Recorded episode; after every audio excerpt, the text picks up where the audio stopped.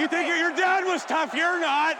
Kann nur besser werden. Hey, the only reason you're on that team is because your fucking dad. Das ist nicht dein Ernst, ey.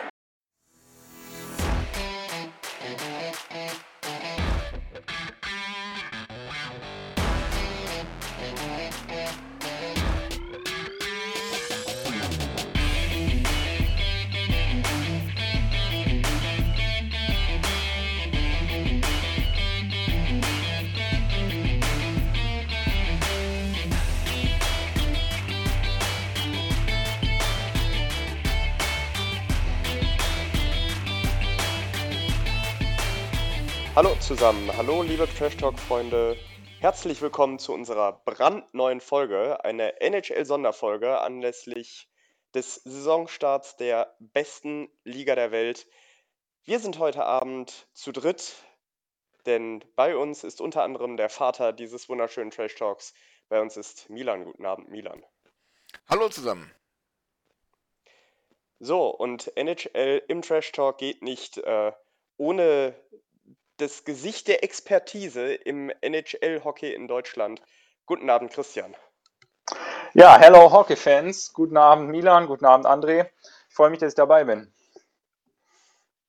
Ja, und wir starten äh, tatsächlich nach der NHL mit unserer ja, Saisonvorschau, wenn man so möchte. Äh, denn es gab schon die ersten beiden Spiele, da kommen wir nachher darauf zu sprechen. Äh, unter anderem hat ein Franchise ein Spiel absolviert, das noch nie ein Spiel absolviert hat, weil es neu ist. Ähm, wir haben diverse Themen zu besprechen, diverse interessante Gesichter der Liga, die die ein oder andere spannende Geschichte jetzt äh, über den Sommer und Spätsommer zustande gebracht haben.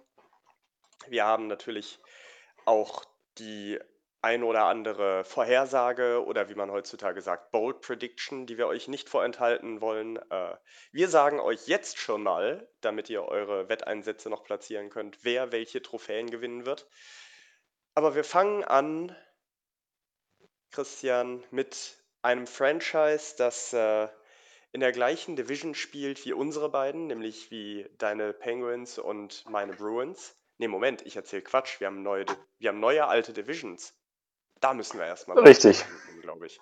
Wir haben neue alte Divisions, Christian. Hast du die, hast du die grob auf dem Schirm noch? Ja, das ist ja, also ich hatte eher ein Problem in, in, der, in, der, letzten, in der letzten Saison mit den, mit den äh, besonderen Divisions. Äh, die alten sind irgendwie das, das gewohnte Bild eben. Ne? Äh, und ähm, wir haben jetzt nicht mehr diese kanadische Division. Ähm, was es für die kanadischen Teams ein bisschen schwieriger teilweise machen könnte. Vielleicht hier und da auch ein bisschen leichter. Ähm, aber wir haben wieder richtige, richtige Conferences und äh, wir, haben, wir haben wieder Spiele. Jedes, jedes NHL-Team spielt wieder einmal äh, zu Hause und einmal auswärts gegen jedes andere. Ich glaube, das wird der Abwechslung auch in der Liga gut tun. Es war zwar schön, diese Rivalitäten da äh, nochmal intensiver zu sehen letztes, letzte Saison, aber denke, so ein, so ein bunter Strauß und dass, dass alle mal alle ähm, zu Gesicht kriegen, das, äh, das macht die Liga auf jeden Fall interessant.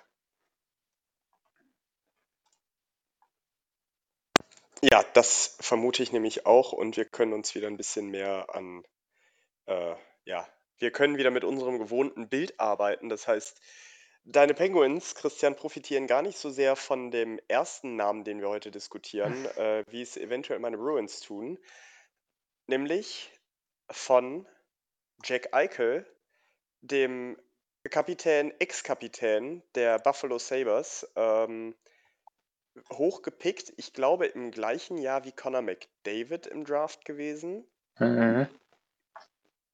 Und äh, eigentlich das erste Versprechen für Buffalo, wieder eine Rolle im, im Eishockey zu spielen. Aber äh, Milan, dieses Versprechen scheint er nicht zu halten.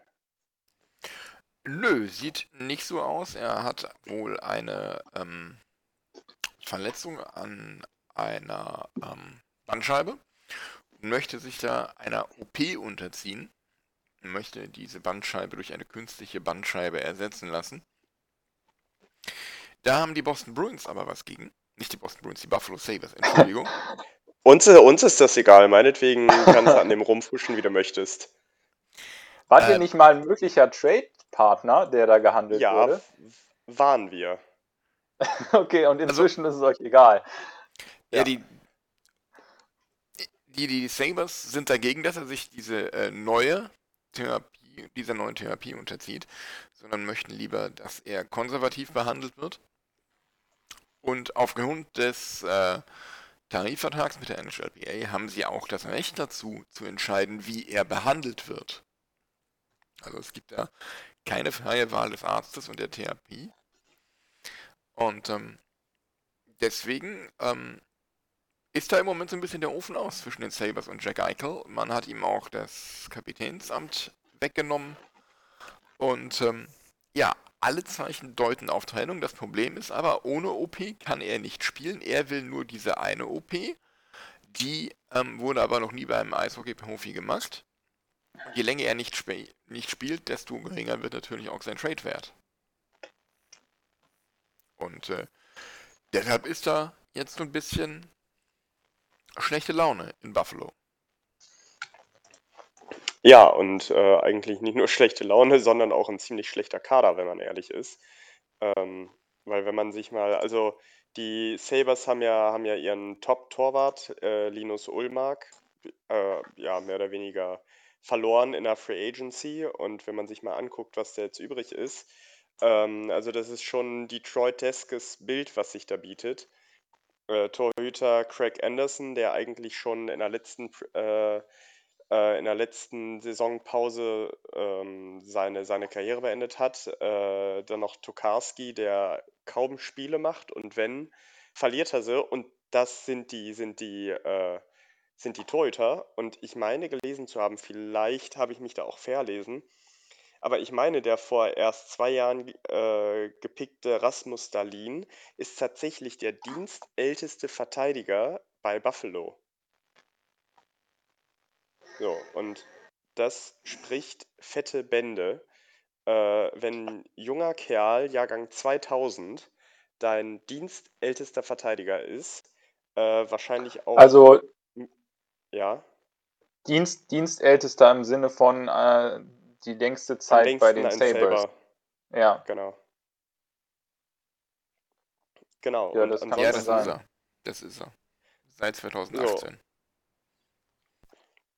und ansonsten, wenn man sich den Kader anguckt, sieht man da viel Potenzial, aber auch viel, äh, viel Enttäuschung in den letzten Jahren. Also, ähm, da wurde oftmals für einen großen Namen getradet oder in der Free Agency äh, äh, wurde ein großer Name verpflichtet, der dann aber nicht, nicht gehalten hat, was er, was er sprach. Äh, Anders Björk aus Boston, äh, immer talentierter Spieler gewesen, ist jetzt, ist jetzt auch Mitte 20, äh, kann, kann nicht die Leistung bringen.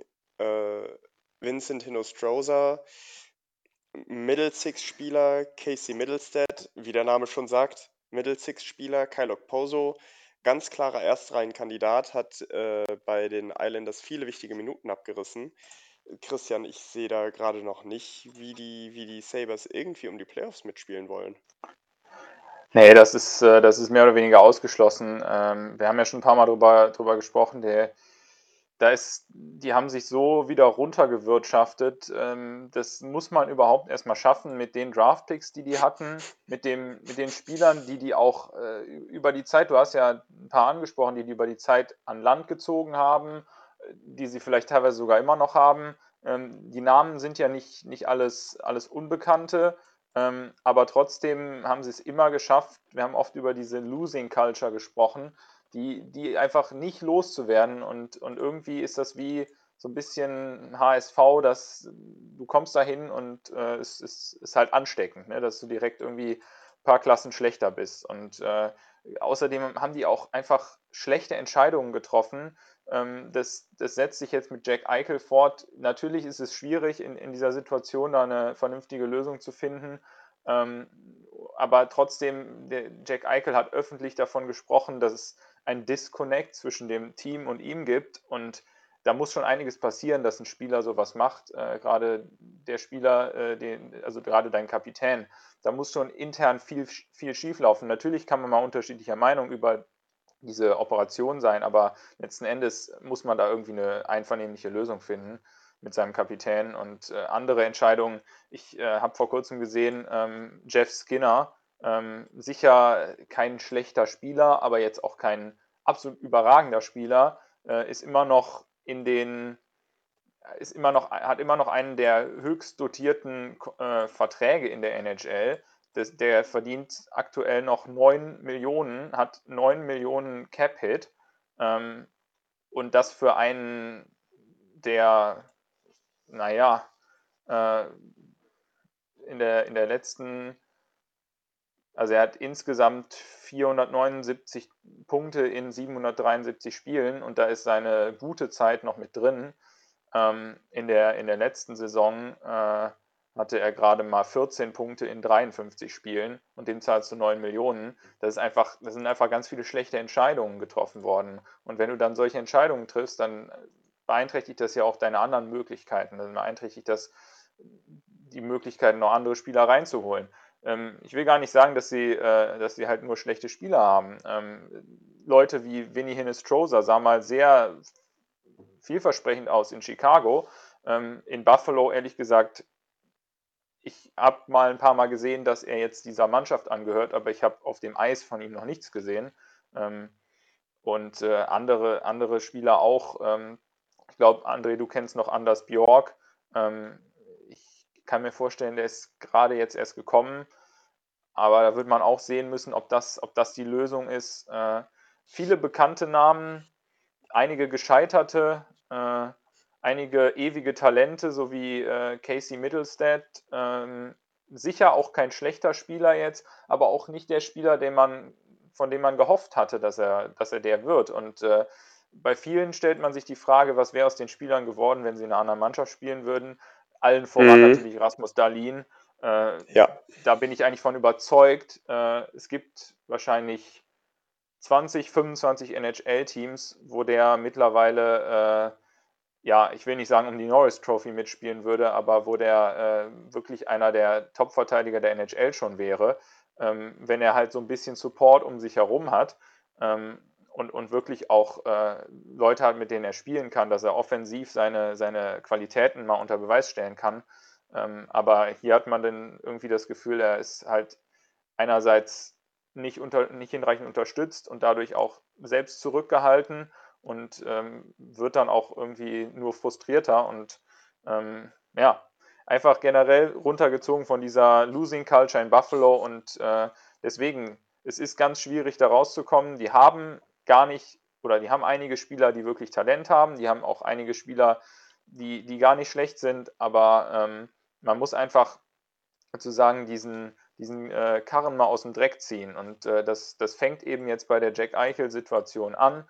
Äh, irgendwie musst du da eine Lösung finden. Ich habe in letzter Zeit gehört, es, es geht langsam voran.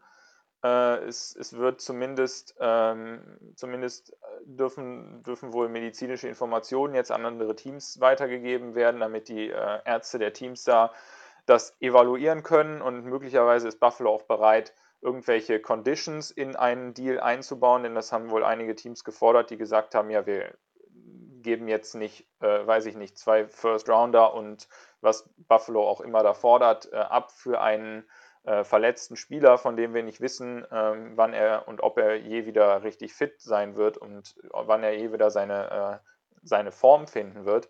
Ähm, deswegen, das könnte vielleicht die Lösung sein. Das Risiko, dass Eichel nicht äh, wieder richtig fit wird nach der OP, das trägt Buffalo mehr oder weniger ja ohnehin, versuchen es jetzt loszuwerden. Wenn man sagt, wir machen da eine Condition rein, übernehmen das Risiko, dafür kriegen wir halt das zurück, was wir verlangen im Trade könnte vielleicht die Option sein. Ähm, und, und dann hätte man wenigstens äh, natürlich mit einem gewissen Risiko, aber dann hätte man wenigstens eine, eine Möglichkeit, da äh, ohne großen Verlust rauszugehen. Ähm, aber äh, ganz schwierige Situation und um auf deine Eingangsfrage zu antworten, André, Playoffs sind äh, ja für mich ähm, völlig außer Reichweite. So, und wenn wir jetzt, äh, und wenn wir jetzt kurz beim Namen bleiben, Eike, und mal einen Blick werfen auf die Draft-Picks, die Buffalo in den nächsten Jahren hat. 2022 zwei First-Rounder, ähm, dann jeweils in jeder Runde einen Pick. äh, in 2023 einen First Rounder, in der zweiten Runde zwei Picks und ansonsten wieder nur einen, kannst du ja eigentlich Milan nur Jack Eichel abgeben für Picks über Picks über Picks über Picks. Genau. Und dann hast du da wieder eine Mannschaft mit jede Menge jungen, hochtalentierten Spielern, ähm, denen die, erfahren, die erfahrenen Führungsspieler fehlen und die nur auf den Sack kriegen und dann verheizt du wieder junge Spieler.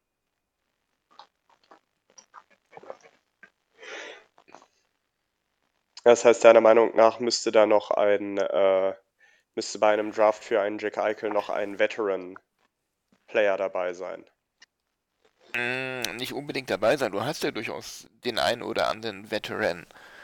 Da, also wenn ich mir den Kader so angucke, mm, ja, du hast vorhin Kyle Okponso genannt, Cody Eakin würde mir noch einfallen oder Jeff Skinner.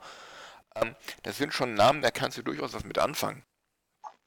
Ähm, wobei die natürlich auch schon jetzt äh, zumindest was äh, Jeff Skinner angeht und äh, Kyle Okposo eine gewisse Zeit schon äh, auf dem Buckel haben und diese, diese Losing Culture, ähm, die da in Buffalo herrscht, ähm, durchaus äh, verinnerlicht haben.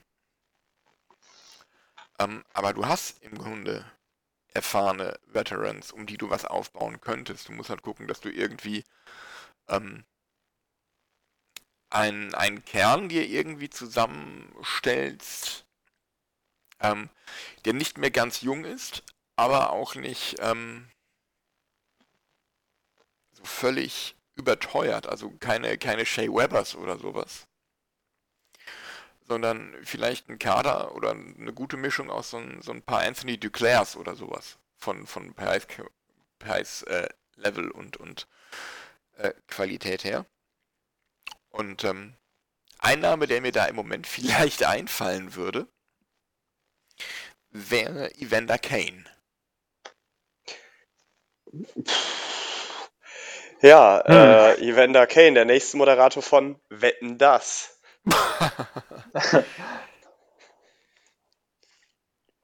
ähm, ja, interessante Überleitung, Milan. Wie kommst du ausgerechnet auf Evander Kane? Ja, Evander Kane ist ja, ähm, hat ja durchaus so während der, der Sommerpause für einigen Unterhaltungswert gesorgt. Da gab es ja diese Geschichte mit seiner Frau, Freundin, Ex-Frau oder was auch immer, Mutter seines Kindes, die irgendwie Behauptungen aufgestellt hat, er hätte auf seine eigenen Spiele gewettet. Das hat die NHL dann untersucht und hat dann festgestellt, nö, ist nichts dran, aber gleichzeitig gesagt, wir haben dafür jetzt was anderes, was wir untersuchen. Es stellte sich dann heraus, dass er wohl einen gefälschten Impfnachweis vorgelegt hat. Er ist im Moment auch nicht bei der Mannschaft der San Jose Sharks und der General Manager hat ähm, wohl auf die Frage nach ihm nur geantwortet, dass sie sich im Moment nur auf die Spieler konzentrieren, die auch vor Ort sind und mit der Mannschaft trainieren. Also nach einem, wir stehen hinter ihm, wir stehen zu Evander Kane und ähm, er ist unser Mann und er gehört zum Team, klingt das für mich nicht und er deuten für mich die Zeichen auch auf Abschied. Und ähm, ja, wir haben jetzt über Jack Eichel gesprochen und über Evander Kane. Und ich würde, ähm, sofern es zumindest nicht zu einem Trade von Evander Kane kommt, davon ausgehen, dass wenn einer von den beiden in dieser Saison ein Spiel macht, dann ist es eher Jack Eichel denn Evander Kane. Äh, okay, das sehe ich tatsächlich anders, weil Evander Kane also abgesehen mal von seinen ganzen privaten Problemchen da und äh, total überschuldet und so weiter, ist er halt der Spieler, der im Moment spielen kann. Also bei ihm ist keine Heilung vorausgesetzt, außer ein bisschen im Kopf vielleicht. Ja, aber wenn er so abgebügelt wird von, vom GM seines Teams, ähm, das wird ein sehr langer und steiniger und schmerzhafter Weg für ihn zurück. Da muss er quasi nackt vor der äh, vor der Priesterin einmal durch äh, San Jose laufen, während sie die Glocke klingelt und Schande ruft. Und das ist, äh, da ist Evander Kane der erste Name, der mir für so eine Aufgabe in der NHL einfallen würde. ja, das äh, ist tatsächlich, vor allen Dingen, äh, Evander Kane darf man ja auch nicht vergessen. Angeblich haben ja tatsächlich äh, Leute in San Jose vorgesprochen aus seiner Mannschaft und haben gesagt, wir wollen nicht mehr mit dem zusammenspielen. Der benimmt sich in der Kabine wohl unmöglich. Ähm, mhm. Also ich meine, in San Jose ist der Name auf jeden Fall verbrannt. Ähm, aber das heißt ja nicht, dass er nicht irgendwo anders gebraucht werden kann. Und äh, also wenn er, selbst wenn er Buffalo äh, nicht, nicht hilft, irgendwie eine, eine Winning Culture zu etablieren, er würde zumindest gut dorthin passen. Ja, Aber Jungs, warum, ja. warum würde er gut dorthin passen? Weil er daherkommt. Und ich glaube, dass äh, das ist vielleicht übertrieben, aber ich kann mir vorstellen, dass äh, Evander Kane zu der Losing Culture in Buffalo vielleicht sogar mehr beigetragen hat, als, äh, als dass sie ihm dort, dass er sie dort gelernt hat, wenn man jetzt seinen Charakter sich mal anschaut. Also ich, ich glaube nicht, dass das ein Spieler ist, der Buffalo irgendwie weiterhilft, sondern ich glaube, dass das eher eins, einer der, eine der Ursachen war, warum Buffalo jetzt da ist, wo sie, wo sie jetzt sind. Das ist sehr, sehr gut möglich. Das ist ja, er hat ja auch nur drei Jahre da gespielt. Von 2015 bis 2018. Ja gut, aber du ja. kannst in drei Jahren auch viel Schaden anrichten, ne? Ja, das stimmt. Das stimmt wohl. Ja, die Causa Kane, äh, das war auf jeden Fall ganz interessant. Das ging ja wirklich ein paar Wochen hin und her. Äh, mit, mit dem, was die, was die Frau dann sagt oder, oder Ex-Frau oder was und dass er lieber einen schönen Urlaub in Italien macht, anstatt sich irgendwie um, um sein Neugeborenes zu kümmern und dass die Frau irgendwie gucken musste, dass sie das Haus in San Jose verkauft bekommt, äh, während er weg ist. Also da, da wurde ja wirklich schmutzigste Wäsche öffentlich gewaschen. Ähm, also, äh, also jetzt mal Spaß beiseite. Eigentlich kann man ihm nur wünschen, dass er irgendwie sein Leben in den Griff bekommt, weil äh, so talentiert du auch sein magst und der Junge ist talentiert ohne Ende. Der wäre, ich glaube, wenn er richtig trainieren würde, wenn er auf seine Ernährung achten würde, wenn er sich auf Eishockey konzentrieren würde, könnte der, glaube ich, in jedem Club der NHL äh, Top 6 spielen. Mal mindestens zweite ja. Reihe, Christian. Sehe ich auch so. Ähm, und auf der anderen Seite, wir wünschen ihm, dass er sein Leben in den Griff kriegt, aber in der aktuellen Situation ist äh, das Leben ja fast nur auf dem Wege in den Griff zu kriegen, dass er weiter in NHL spielt. Denn äh, das ist ja zurzeit seine Lösung, wie er die ganzen Schulden abbezahlt, wenn ich das richtig verstanden habe. Ähm, er spielt ja sozusagen nicht mehr für den eigenen Profit, sondern nur ähm, um, um seine für Gläubiger die Gläubiger. Ja, um, um die Gläubiger zu befriedigen. Ähm, und ich weiß nicht, was er macht, wenn er die, die Möglichkeit nicht mehr hat. Also deswegen glaube ich auch, dass er alles dran setzen wird, irgendwie zu spielen. Äh, ob er jetzt da in San Jose zu, äh, zu Kreuze kriecht oder, äh, oder woanders hingeht. Aber ich kann mir eigentlich gar nicht vorstellen, dass er nicht mehr spielt, weil was ist die Alternative dazu? Ähm, ja, aber äh, klar, das, das beginnt auch irgendwo im Kopf. Und wenn man äh, dann hört, was mit seiner Frau und so weiter gelaufen sein soll äh, und, und mit, den, mit, mit den Wetten und, und allem drum und dran, dann hat man halt auch den Eindruck, der hat überhaupt nichts gelernt. Ne?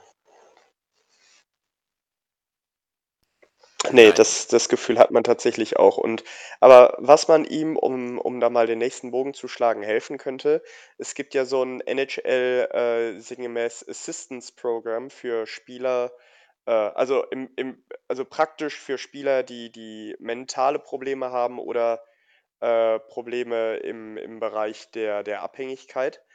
Und dieses Programm hat ja jetzt auch ein Carey Price angefangen. Milan. Mhm. Und das wäre ja vielleicht eine Möglichkeit für Evander Caden, dieses Programm anzufangen, um sein Leben wieder auf die Reihe zu kriegen.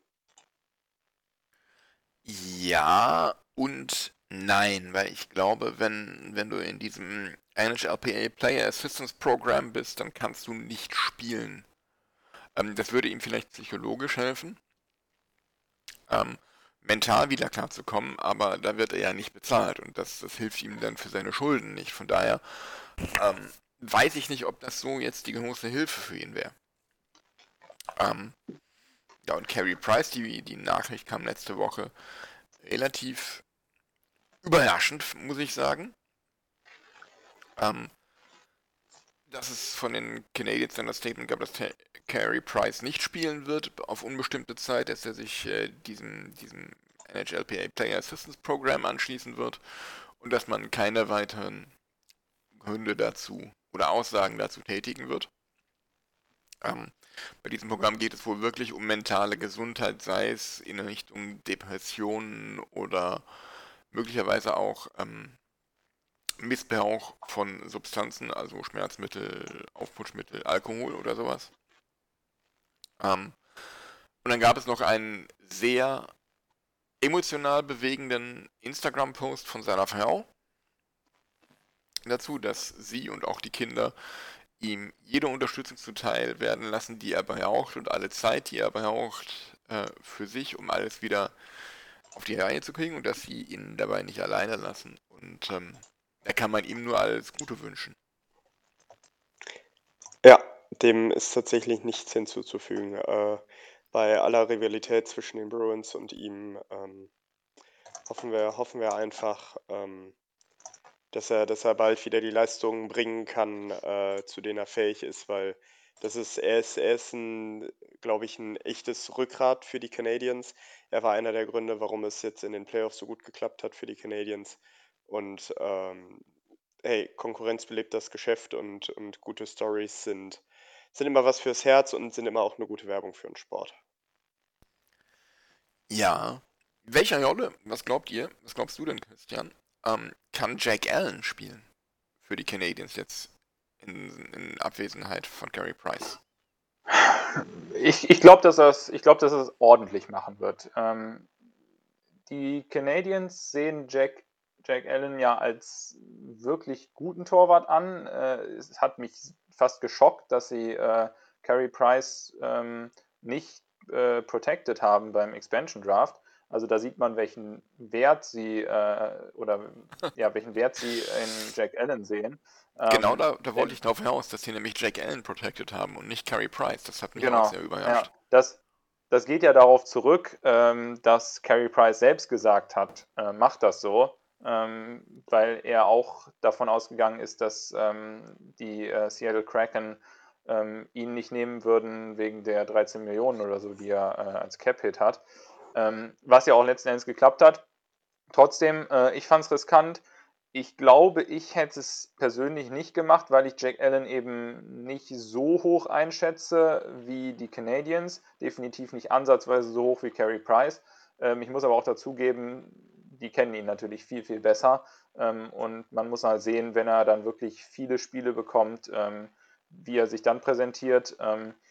Das ist halt auch noch ein Faktor. Ich kann mir vorstellen, das wäre ein überragendes Tandem gewesen, wenn du äh, ihn als Backup hinter Carey Price hast. Das ist äh, überragend, aber wenn er jetzt halt die Nummer 1 ist und ähm, wir wissen ja, manchmal tut Florian auch gut, äh, wenn sie besonders viele Spiele machen müssen. Ähm, da bin ich mir nicht ganz sicher, ob das, äh, ob das so funktionieren wird, ehrlich gesagt. Wie siehst du das? Ich sehe das eigentlich ganz genauso. Ähm, und ich habe es ja vorhin schon, schon mal angedeutet im, im Vorgespräch, dass ich mir durchaus vorstellen kann, dass die Canadiens ähm, irgendwie mit Carey Price reden, pass auf, nimm dir so viel Zeit, wie du brauchst. Ähm, von uns aus die ganze Regular Season. Äh, wir setzen dich auf die Long-Time Injury List und traden dann nochmal für einen starken Torwart mit, der, mit dem dann gewonnenen Cap Space, den man hat. Ja. Ähm, das sind dann ja 10,5 Millionen. Damit kann man schon was machen. Ja, da geht auf jeden Fall was. Oh, und schau an, ich bin gerade etwas überrascht. Ich gehe gerade, äh, also normalerweise die, die NHL ist ja mehr so also wirklich die letzte Liga, die letzte Sportliga aus den aus Nordamerika, über die berichtet wird. Aber hey, Sportstudio hat tatsächlich eine kleine Instagram-Story über die heute rausgehauen. Finde ich tatsächlich mal gut. Hätte ich nicht mit gerechnet. Ja, das, äh, das geht hier aufwärts in, in Deutschland. Ich habe äh, jetzt auch äh, mitgekriegt, dass äh, Sky sich äh, einige Übertragungsrechte an der NHL ähm, gesichert hat und in der kommenden Saison 300 Spiele übertragen wird. Ich meine, okay, es ist Sky, es ist Pay-TV, aber immerhin ähm, wird da mal äh, einiges auch so im deutschen Fernsehen übertragen.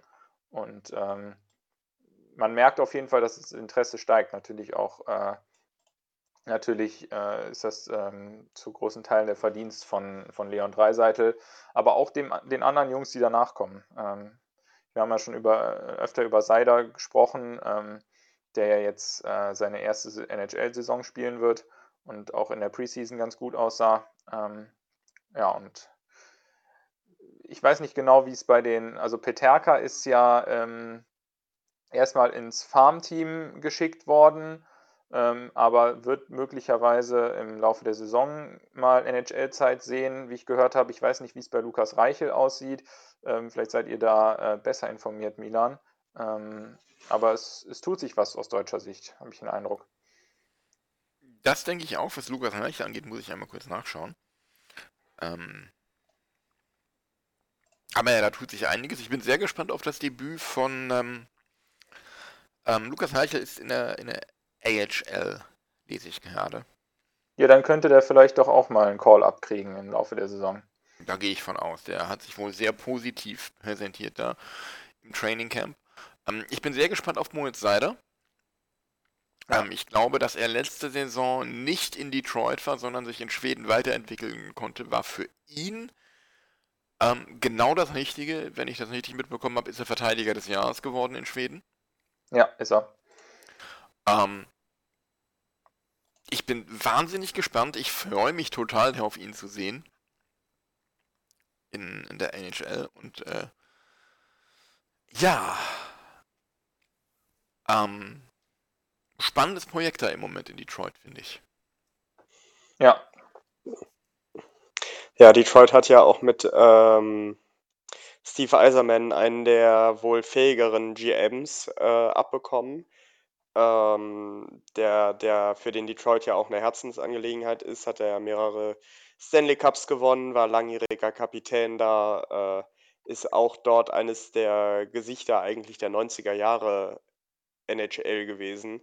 Und ich glaube tatsächlich, dass Detroit äh, innerhalb der nächsten drei, vier Jahre, wenn nichts schief geht, äh, keine keine frühzeitigen Trades für Superstars für die Playoffs oder sowas, ähm, dass Detroit in den nächsten drei, vier Jahren wirklich auch zu einem zu einem Cup-Contender werden kann und äh, auch wieder da mitspielt, wo man, wo man Detroit eigentlich über, über Jahrzehnte gesehen hat. Ähm, da, da freue ich mich auch so ein bisschen drauf, weil es einfach ein altgedientes Franchise ist, plus äh, der Stadt Detroit geht es jetzt nicht mehr so gut. Irgendwie das, die, die Autoindustrie ist so halb weggebrochen äh, über, über die Zeit. Äh, das sieht ja teilweise da ganz traurig aus. Und äh, so eine Stadt kann eigentlich alles, alles gebrauchen, an, an dem man sich irgendwie hochziehen kann. Und wenn es dann die, die Red Wings sind, ähm, mit denen ja eigentlich, glaube ich, jeder, jeder längerjährige NHL-Fan einen Namen verbindet, äh,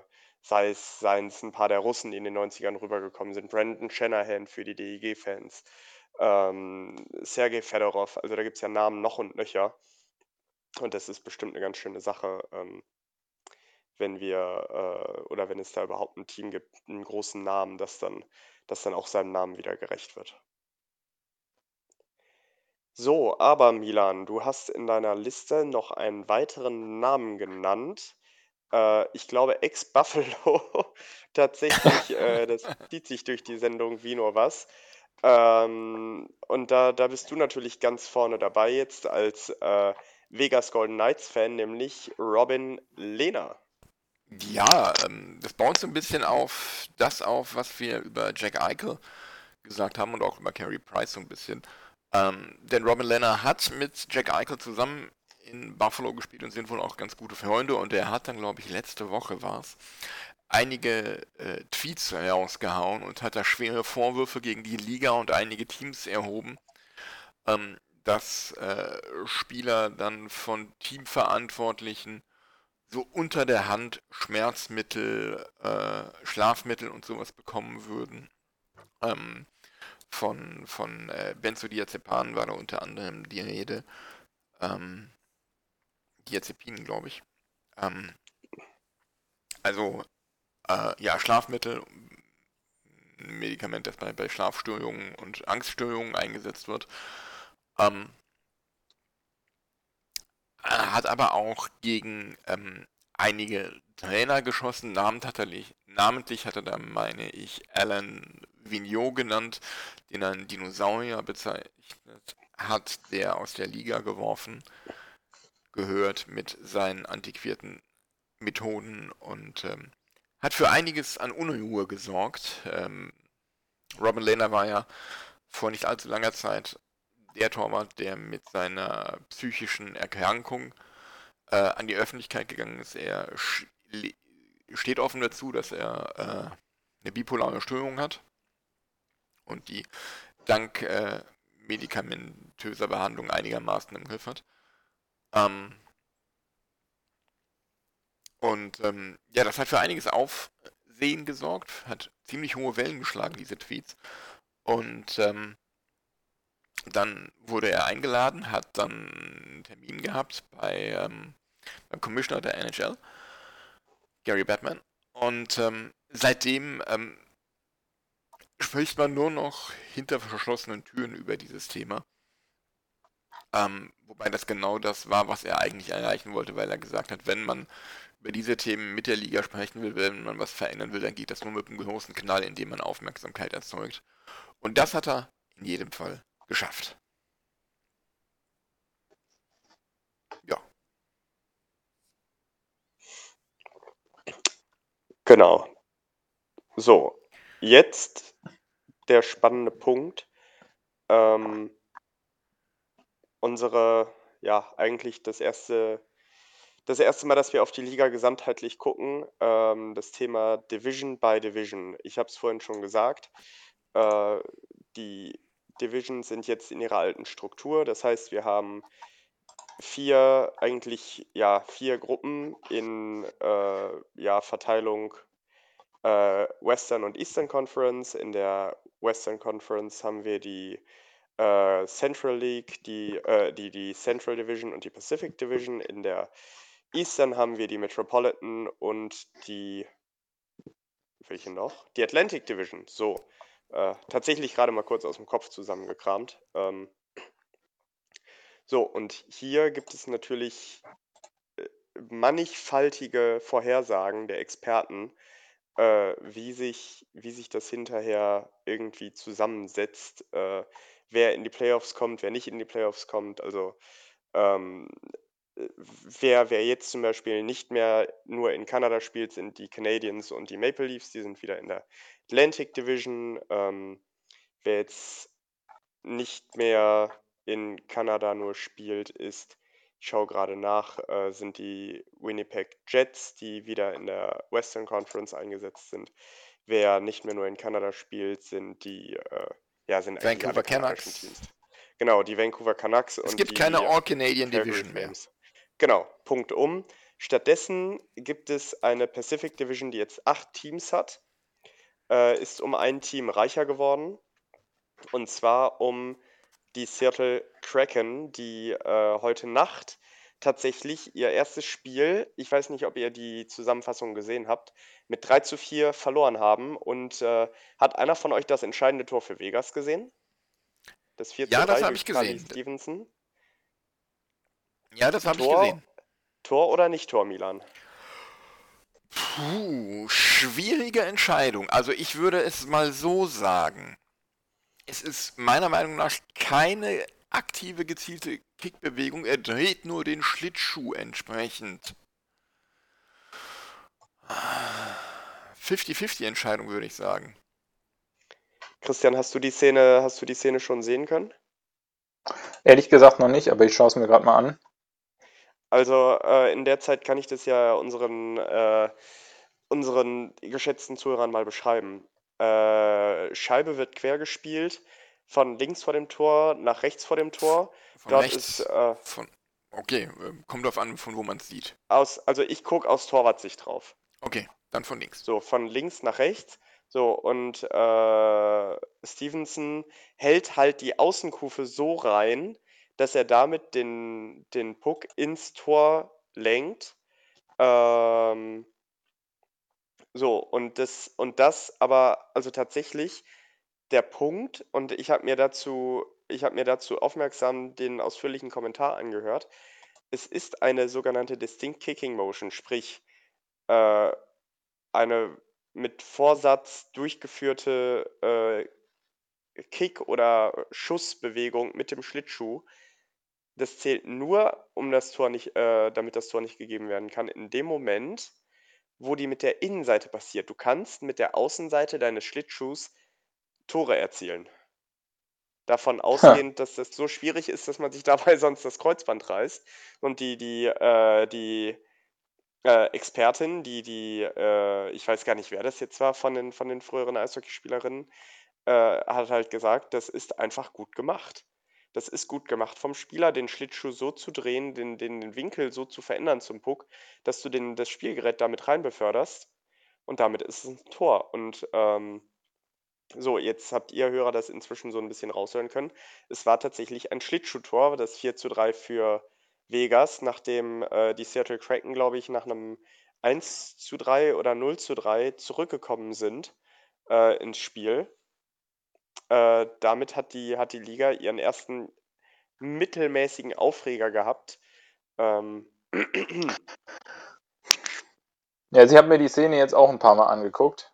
Äh, und ich finde, wenn du es von der Seite siehst, sieht das eindeutig wie eine Kickbewegung aus. Gut, wenn du sagst, mit der äh, sozusagen mit dem Außenriss darfst du kicken, so viel du willst, äh, dann ist es eh egal.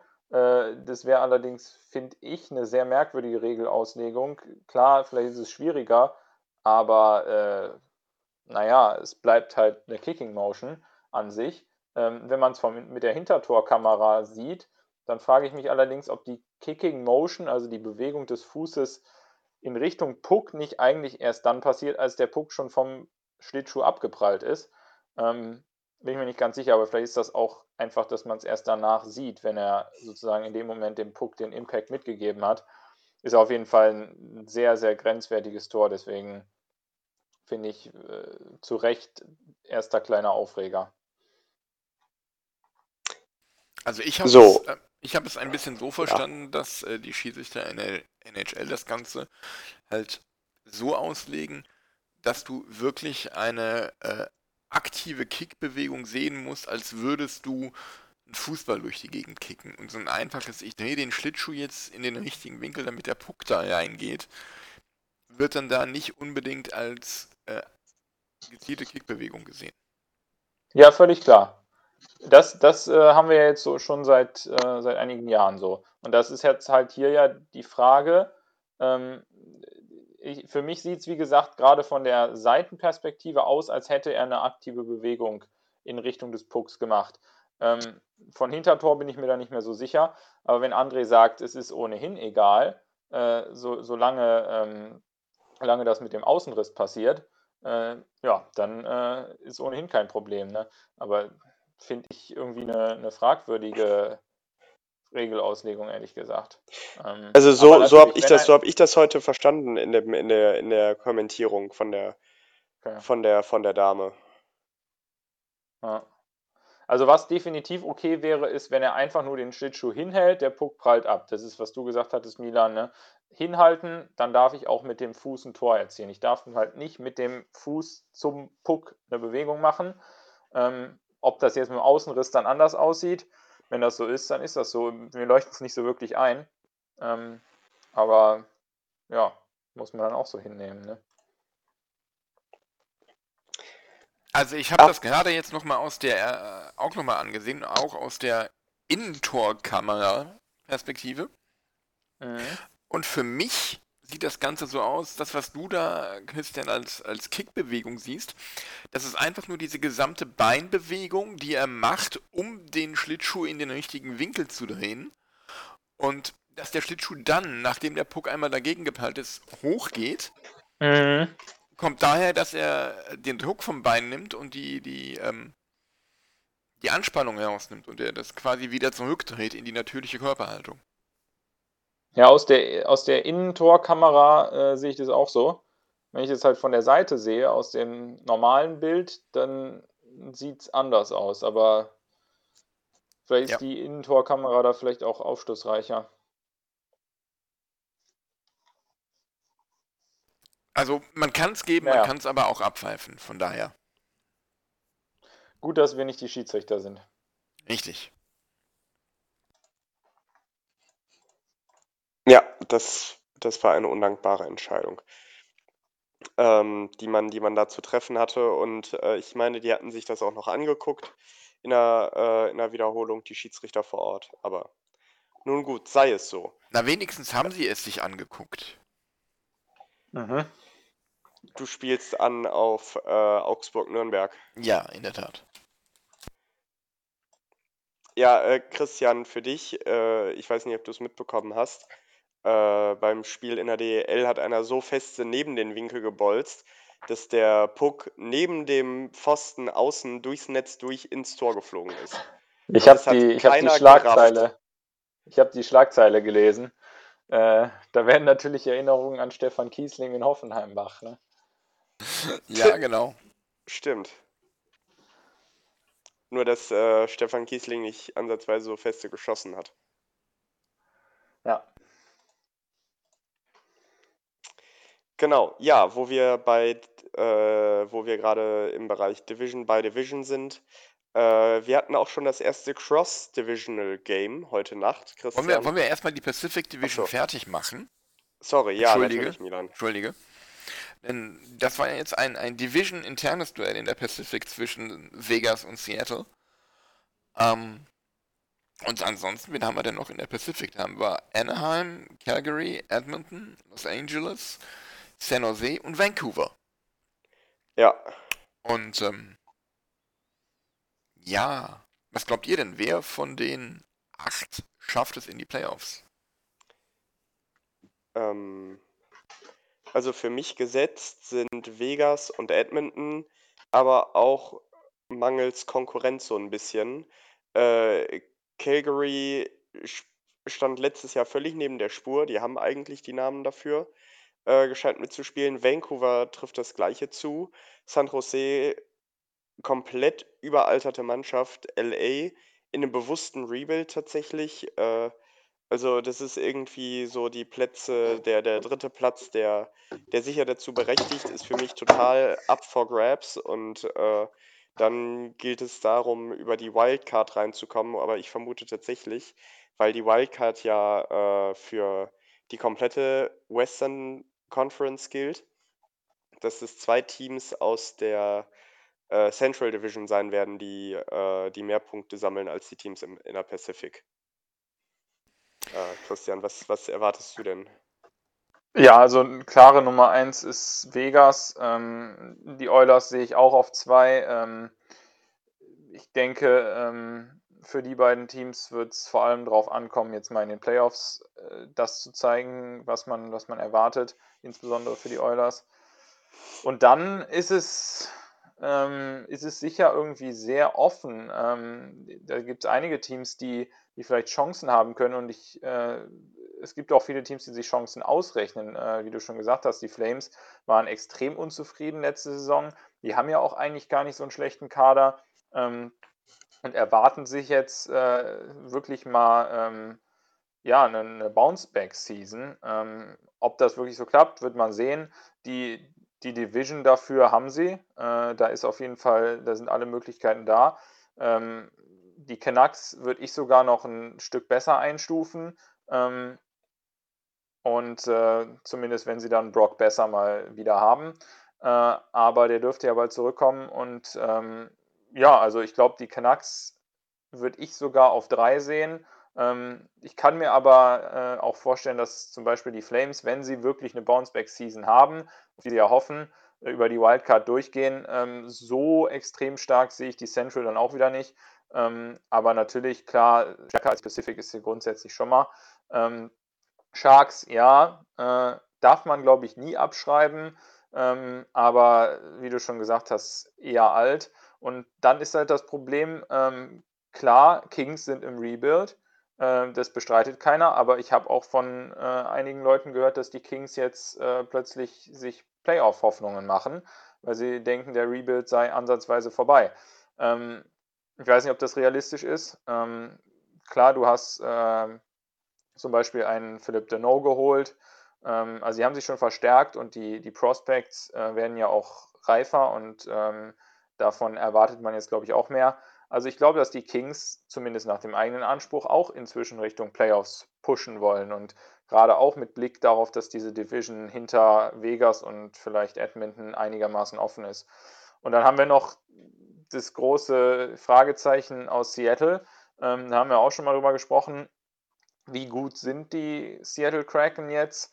Ähm, klar ist wahrscheinlich, sie sind nicht die Vegas Golden Knights, keine Mannschaft, die plötzlich in Jahr 1 ins Stanley Cup Finale kommt. Äh, aber sind sie auch wirklich so viel schlechter, dass sie nicht um die Playoffs mitspielen? Und äh, ich glaube, dass sie, dass sie das schon tun werden, gerade in dieser Division, ähm, weil sie eine sehr, sehr stabile Abwehr haben, weil sie einen äh, Top-Torwart haben mit Philipp Grubauer. Ähm, offensiv wird das schwierig, äh, aber man muss ja Spiele auch nicht immer mit 5, 6 Toren gewinnen. Äh, wenn man hinten halt kaum einen reinkriegt, dann, dann reichen auch mal zwei oder drei. Und äh, von daher ähm, glaube ich schon, dass es, dass es wirklich schwer, schwer wird, gegen die zu spielen und deswegen, dass sie den einen oder anderen Punkt mitnehmen. Also ist sehr weit offen die Division. Ähm, selbst die Ducks ähm, sehen sich, glaube ich, gar nicht chancenlos, weil die auch einige gute Prospects haben, die jetzt so langsam reinkommen. Ähm, also da, da ist, glaube ich, einiges möglich. Ich persönlich denke, dass es noch zu früh ist für die Ducks und die Kings. Ähm, ich glaube auch, dass äh, die Sharks es nicht packen.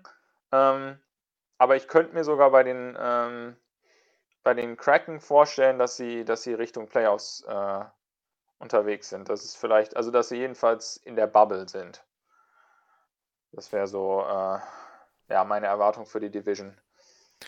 Würde ich auch so erwarten. Also ähm, ich habe mir jetzt mal so für mich aufgeschrieben, wie ich denn die Top 4 der Pacific Division tippen würde. Stand jetzt, da würde ich Vegas auf 1 setzen vor Vancouver, Edmonton und den Seattle Kraken. Kraken. Ja. Weil ich finde, ähm, Vancouver hatte letztes Jahr schon eine sehr gute Mannschaft. Die haben sich jetzt nochmal verstärkt. Ich finde, die haben ähm, mit das beste Torhüter-Duo in der Liga. Ähm, ich finde, Oliver Eggman Larsson ist, ein, ist ein Wahnsinns, eine Wahnsinnsverpflichtung. Wenn er dann ähm, mal fit ist. Wenn er dann mal fit ist, genau. Äh, Im Tor haben sie, jetzt muss ich einmal kurz nachgucken, Thatcher Demko und ähm, Jaroslav Halak. Und auch ansonsten, die haben jede Menge Talent. Äh, wie du gesagt hast, Brock Besser, wenn er fit ist, Connor Garland, JT Miller, ähm, Elias Pettersson, Bo Horvath. Äh, das kann schon was, was sie da zusammengebaut haben in Vancouver. Und wenn das so alles gut funktioniert, kann sich da auch ordentlich was entwickeln, glaube ich.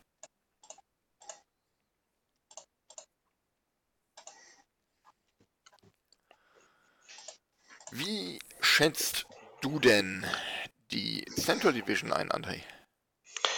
Ähm, also wenn die Also Platz Teams, 1 und 2 sollten da gesetzt sein, meiner Meinung nach.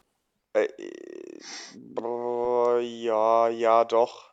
Es ist eigentlich ein ähnliches Bild wie, wie in der Pacific ähm, für mich. Du hast zwei Top-Teams, du hast mit Colorado einen absoluten Cup-Contender, wobei ich den Hype ein bisschen übertrieben finde, weil ich die Verteidigung von denen nicht so überragend finde, tatsächlich, ähm, gefühlt. Oh, halt, stopp, da muss ich noch einmal ganz kurz, entschuldige, dass ich dich unterbreche, ich muss noch einmal zurück zu, zu Vegas gehen, weil ich sehe die Schwachstelle der Vegas in dieser Saison in der Tat im Tor. Robin Lehner und Ähm, ja. Robin Lehner, die setzen also nicht mehr auf ein starkes Duo, sondern auf eine klare Nummer 1. Äh, Laurent Bonsoir ist die Nummer 2. Ah, okay, okay, ja, noch nie gehört, den Mann. Also ich gehe davon Ja, aus, schon mal gehört, aber nicht. Ja, kam aus Äh, Winnipeg.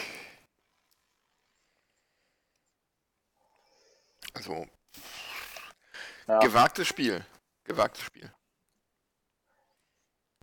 ja generell Flurry abzugeben, äh, Ja, der gar nicht weg wollte und das, das war keine, war keine Glanzleistung. muss man sozusagen. Nein. Aber gut. Nee, das, hatte- das war wohl, das war wohl eine persönliche Sache, habe ich jetzt neulich gelesen. Äh, dass der GM gesagt hat, äh, äh, das war eine Racheaktion dafür, dass Flurry seinen Agenten hat erzählen lassen, äh, dass Flurry äh, sich wahrscheinlich retiren würde, wenn man ihn tradet. So, dadurch hast du natürlich äh, gar keinen Trade Value mehr. Äh, so, und das schadet natürlich dem Franchise und äh, deswegen hat dann der, hat dann der, äh, hat dann der GM wohl gesagt, ja, äh, nicht den Ficker ficken und hat einfach mal den, den äh, Flurry, ja, mehr oder weniger ins Niemandsland nach Chicago geschickt. Ähm, das war das, was ich dazu noch gehört habe, gelesen habe. Ja, aber André, das ist doch eigentlich eine Liebeserklärung an den Verein. Wenn du sagst, ich spiele, egal wo ich jetzt hingeschickt werde, ich spiele eigentlich nur für Vegas. Äh, also Ja. ja, ist für Vegas nicht gerade wertsteigernd in dem Sinne, aber ich, äh, das, das war ja, weil er einfach so zufrieden da war und weil er, weil er den Verein so geil findet. Also verstehe ich Ja, nicht, gut, dass man aber- so drauf reagiert. Ja, aber wenn du, wenn du halt ein komplett äh, herzloser Mega-Profi bist, dann denkst Ja. du dir, ja, okay, äh, d- Und- der will jetzt gerade mal seinen Trade Value senken, damit er sich hier einen Ja. Down machen kann. Ähm, so, und Ja dann gut, dann kennst reagierst du aber halt so. Marc-André Fleury schlecht. Ja, Ja. anscheinend. Ja. Ja, ich wollte noch Okay. mal einhaken zu Ja. dem, bei dem, was du über Colorado und die Abwehr gesagt hast. Äh, da bin ich äh, ausnahmsweise mal komplett anderer Meinung. Ähm, die haben den arguably besten Verteidiger überhaupt in der Liga, jedenfalls mal das größte Verteidiger-Talent in Cale McCarr. Ähm, dann außerdem Eric Johnson, der seit Jahren ein Top-Verteidiger ist. Sam Girard ist auch ein super Verteidiger. Ähm, außerdem Devon Taves, kein äh, klangvoller Name, aber einer, der hinten den Laden aber mal sowas von zumacht. Ähm, und äh, ansonsten noch Ryan Murray, okay, Jack Johnson, naja, aber äh, das sind zumindest mal fünf, die ersten fünf genannten, die wirklich Top-NHL-Verteidiger sind und äh, gerade Jungs wie McCarr und Taves, äh, da, da würden sich alle anderen die Hände reiben, um, um an die ranzukommen. Also ich würde sogar sagen, dass das eine der, einer der besseren Verteidiger-Korps in der NHL ist. Ähm, definitiv keine Schwachstelle in meinen Augen. Ja, das sehe Okay. ich ganz, das sehe ich ganz genauso. Ich sehe die Schwachstelle auch eher im Tor, weil ähm, Ja. man hat Grubauer verloren und setzt jetzt auf Darcy Kemper. Kümper. Ähm, Finde ich ein ziemlich gewagtes Spiel, würde ich sagen. Ähm, provokative Frage. War Grubauer letzte Saison so gut, weil die Abwehr vor ihm so gut war? Oder ist Grubauer an sich so ein starker Torwart?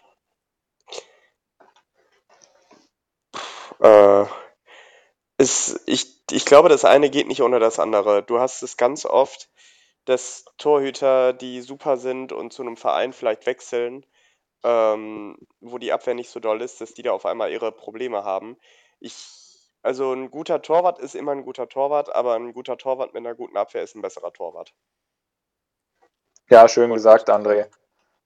Äh, ich glaube auch, äh, also ich glaube ehrlich gesagt auch, dass Grubauer ein guter Torwart ist, ähm, sogar ein sehr guter Torwart. Die Abwehr war eben auch sehr gut, das hat sehr gut zusammengepasst.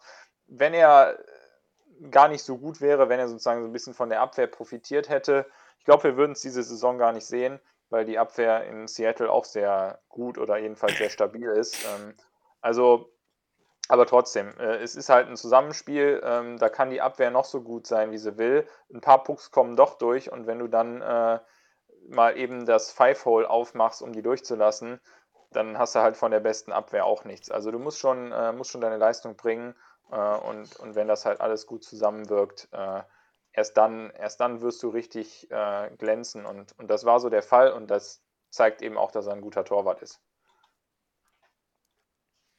Jo, da würde ich zustimmen. Und was mir so beim äh, Überfliegen der Kaderliste und auch der erweiterten Kaderliste so auffällt, ist, dass im System der Colorado Avalanche zwei Spieler stehen, die einen in Düsseldorf sehr bekannten Namen tragen. Hast du ein, eine Idee, André, welche Namen das sein könnten? Äh. Pff, Düssel nämlich Söhne ehemaliger DEG-Spieler. mein Gott, die, die DEG-Spieler haben Kinder gekriegt, das ist ja frech. Ähm, boah, sag, sag mal ein Jahrzehnt zumindest. Äh. Nullerjahre, beide. Äh, dann wäre ich erstmal bei Burakowski Richtig? und beim anderen keine Ahnung. Der andere heißt Alex Bocage.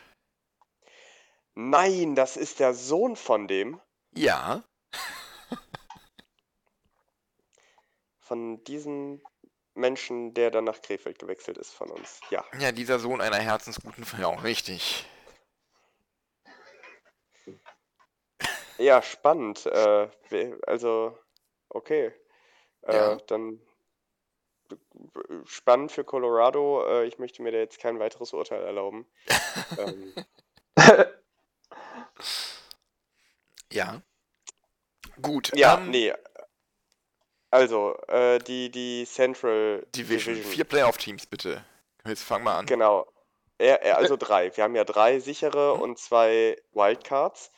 Äh, Colorado safe dabei, Winnipeg safe dabei. Ähm, ich glaube tatsächlich, dass Chicago mit Flurry besser ist. Äh, und ich glaube auch, dass Dallas es irgendwie nochmal schafft, äh, sich zu aktivieren. Genauer genommen, äh, genauer gesagt, äh, Ben und Sagan, dass die nochmal ein bisschen was reißen können. Äh, ich glaube, die sind letztes Jahr unter ihren Möglichkeiten geblieben.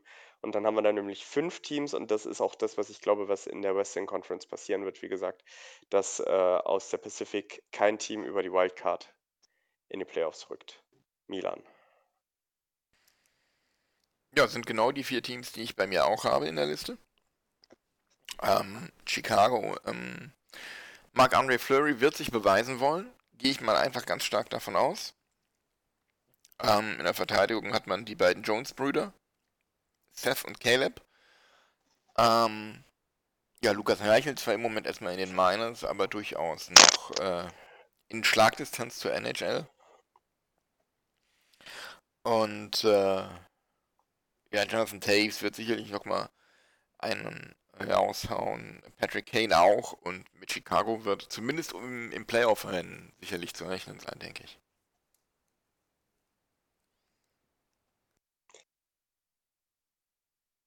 Christian, was erwartest du?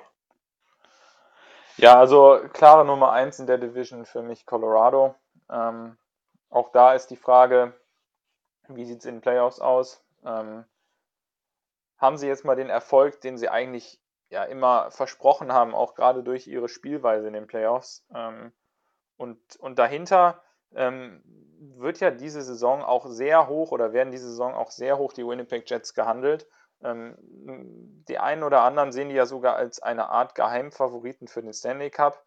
Ich weiß nicht, ob man, äh, ob man sich so weit aus dem Fenster lehnen sollte, aber die haben sich sogar, wie es scheint, sogar nochmal verstärkt und, und hatten ja auch die letzten Jahre keinen so schlechten Kader, haben in der, in der letzten Saison ein bisschen unterperformt, ähm, aber sich ja immerhin trotzdem äh, letzten Endes gegen die Oilers durchgesetzt in der ersten Runde.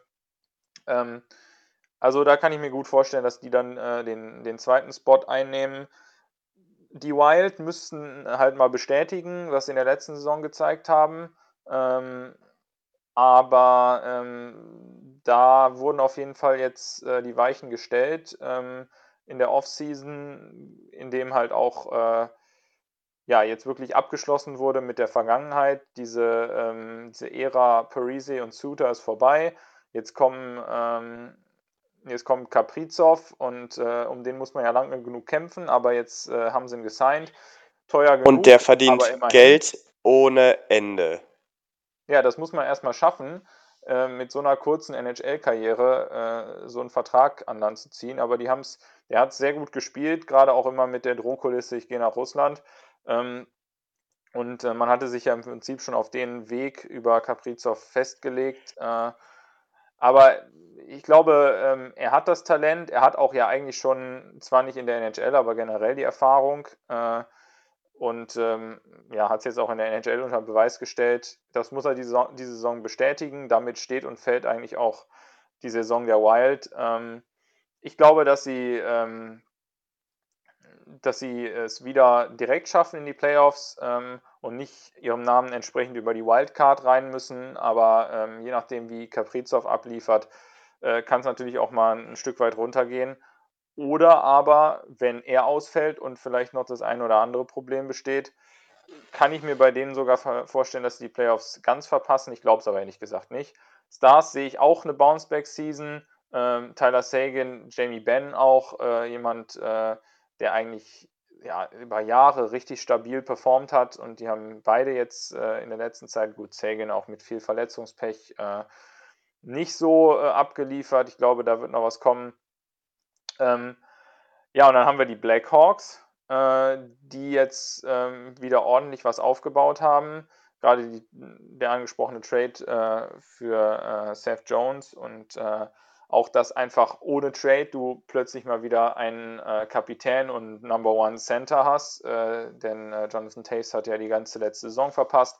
Du hast Marc-André Fleury im Tor, das alleine macht dich schon deutlich stärker und man sollte ja nicht vergessen, dass sie immer noch einen Patrick Kane haben dass sie einen Kuba League haben, der äh, ja sozusagen in der Abwesenheit von Taves äh, da einiges an, an Qualität vorne reingebracht hat. Ähm, da könnte einiges gehen. Ähm, deswegen denke ich auch, die Blackhawks werden reinkommen. Ob sie es direkt schaffen oder über die Wildcard, ich glaube sogar fast eher, dass sie über die Wildcard gehen müssen. Ähm, ja, und dann wird es schon eng für die Preds und die Blues und eigentlich auch noch einigermaßen starke Kader. Ähm, aber da ist halt auch die Frage, werden sie zu alt? Was ist bei den Preds los mit, äh, mit der ähm, Vertragssituation? Ähm, da ist ja, äh, ja manches noch ungeklärt und ähm, ja, also mit, mit Eckholm, äh, der jetzt ja offenbar, ähm, ich weiß nicht, ob der inzwischen einen Vertrag unterzeichnet hat, sonst äh, passiert das wohl erstmal nicht mehr in dieser Saison. Sie haben gesagt, wenn die, äh, die Saison beginnt, dann äh, wird nicht weiter verhandelt. Ähm, sowas kann einen ja auch manchmal ähm, hemmen, wenn das einen deiner Top-Verteidiger betrifft. Deswegen kann ich mir tatsächlich nicht vorstellen, dass die äh, Preds dann doch eher draußen sind und die Blues wahrscheinlich auch. Ähm, aber das sehe ich, das ist für mich ziemlich Bubble, wer jetzt da von denen vielleicht doch noch reinkommt und ob die, äh, ob die Blackhawks und Stars es dann reinschaffen oder nicht das ist für mich ziemlich weit offen. Ähm, Coyotes habe ich, da sehe ich wenig, da habe ich wenig Hoffnung für. Also für mich ziemlich klar, dass äh, Colorado, Winnipeg ähm, und die Wild reinkommen. Ob die Wild dann den Wild Card Spot nehmen, äh, ist eine andere Frage, aber das sind für mich auf jeden Fall die drei, wo ich mir ziemlich sicher bin, dass es in die Playoffs geht.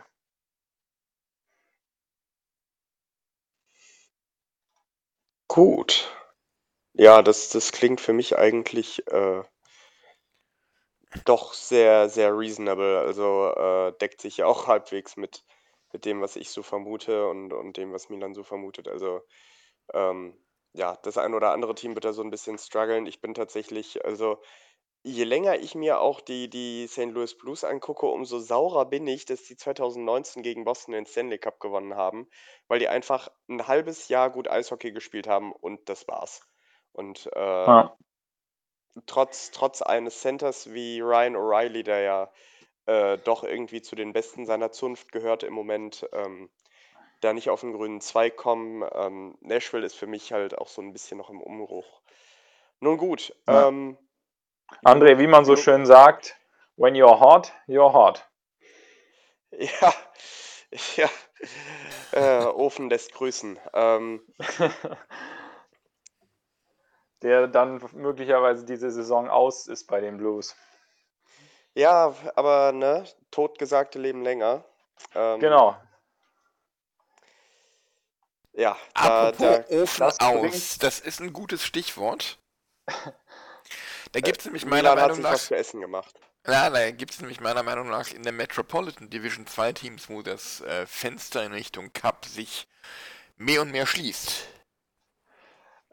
Ich, ich würde die eher unter totgesagte Leben länger einordnen. Aber vielleicht Beide? bin ich gar nicht Okay. ganz, äh, vielleicht bin ich gar nicht ganz offensiv, äh, äh, offensiv, objektiv in der Debatte. Es steht zu befürchten, ein Sieg gegen Tampa macht noch kein, kein offenes Stanley Cup-Fenster.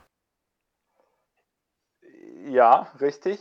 Aber wenn man den, äh, wenn man den Stanley Cup Champion schlägt, naja, lassen wir das.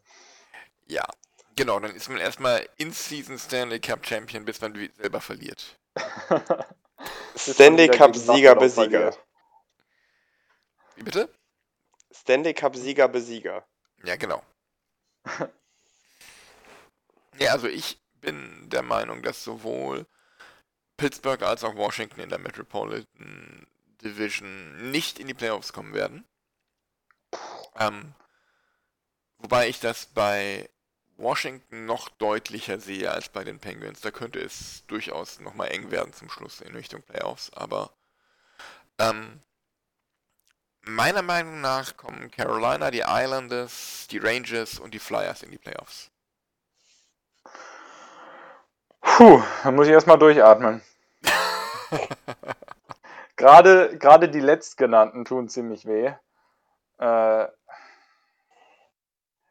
ja, also ich sehe natürlich deinen Punkt. Ähm, das sind beides äh, Teams mit einem zumindest alten, äh, alten Core, die Penguins und die Capitals. Ähm, natürlich, natürlich lassen die nach. Ähm, und äh, bei den Penguins spielt es natürlich jetzt auch noch eine Rolle, dass äh, Crosby und Malkin gerade ausfallen. Crosby wird allerdings vermutlich zeitnah zurückkommen.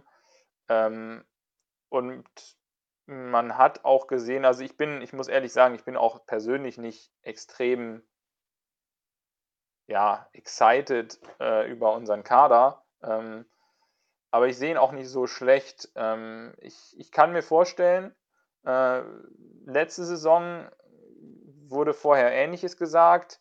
Ähm, ja, wann wird denn endlich Crosby getradet oder wann wird Malkin getradet, wann wird der Tang getradet, weil das hat ja alles keinen Sinn mehr und das, das Fenster schließt sich. Ja, und am Ende äh, standen wir oben in der Division. Ähm, und klar, Playoffs waren dann eher mau. Ähm, aber das liegt halt an diesen lästigen New York Islanders. Ich glaube, das, äh, das heißt nicht, dass die, äh, dass die Ära schon, schon vorbei ist. Ähm, also ich bin mir eigentlich, ich bin eigentlich sehr zuversichtlich, was die Playoffs anbelangt.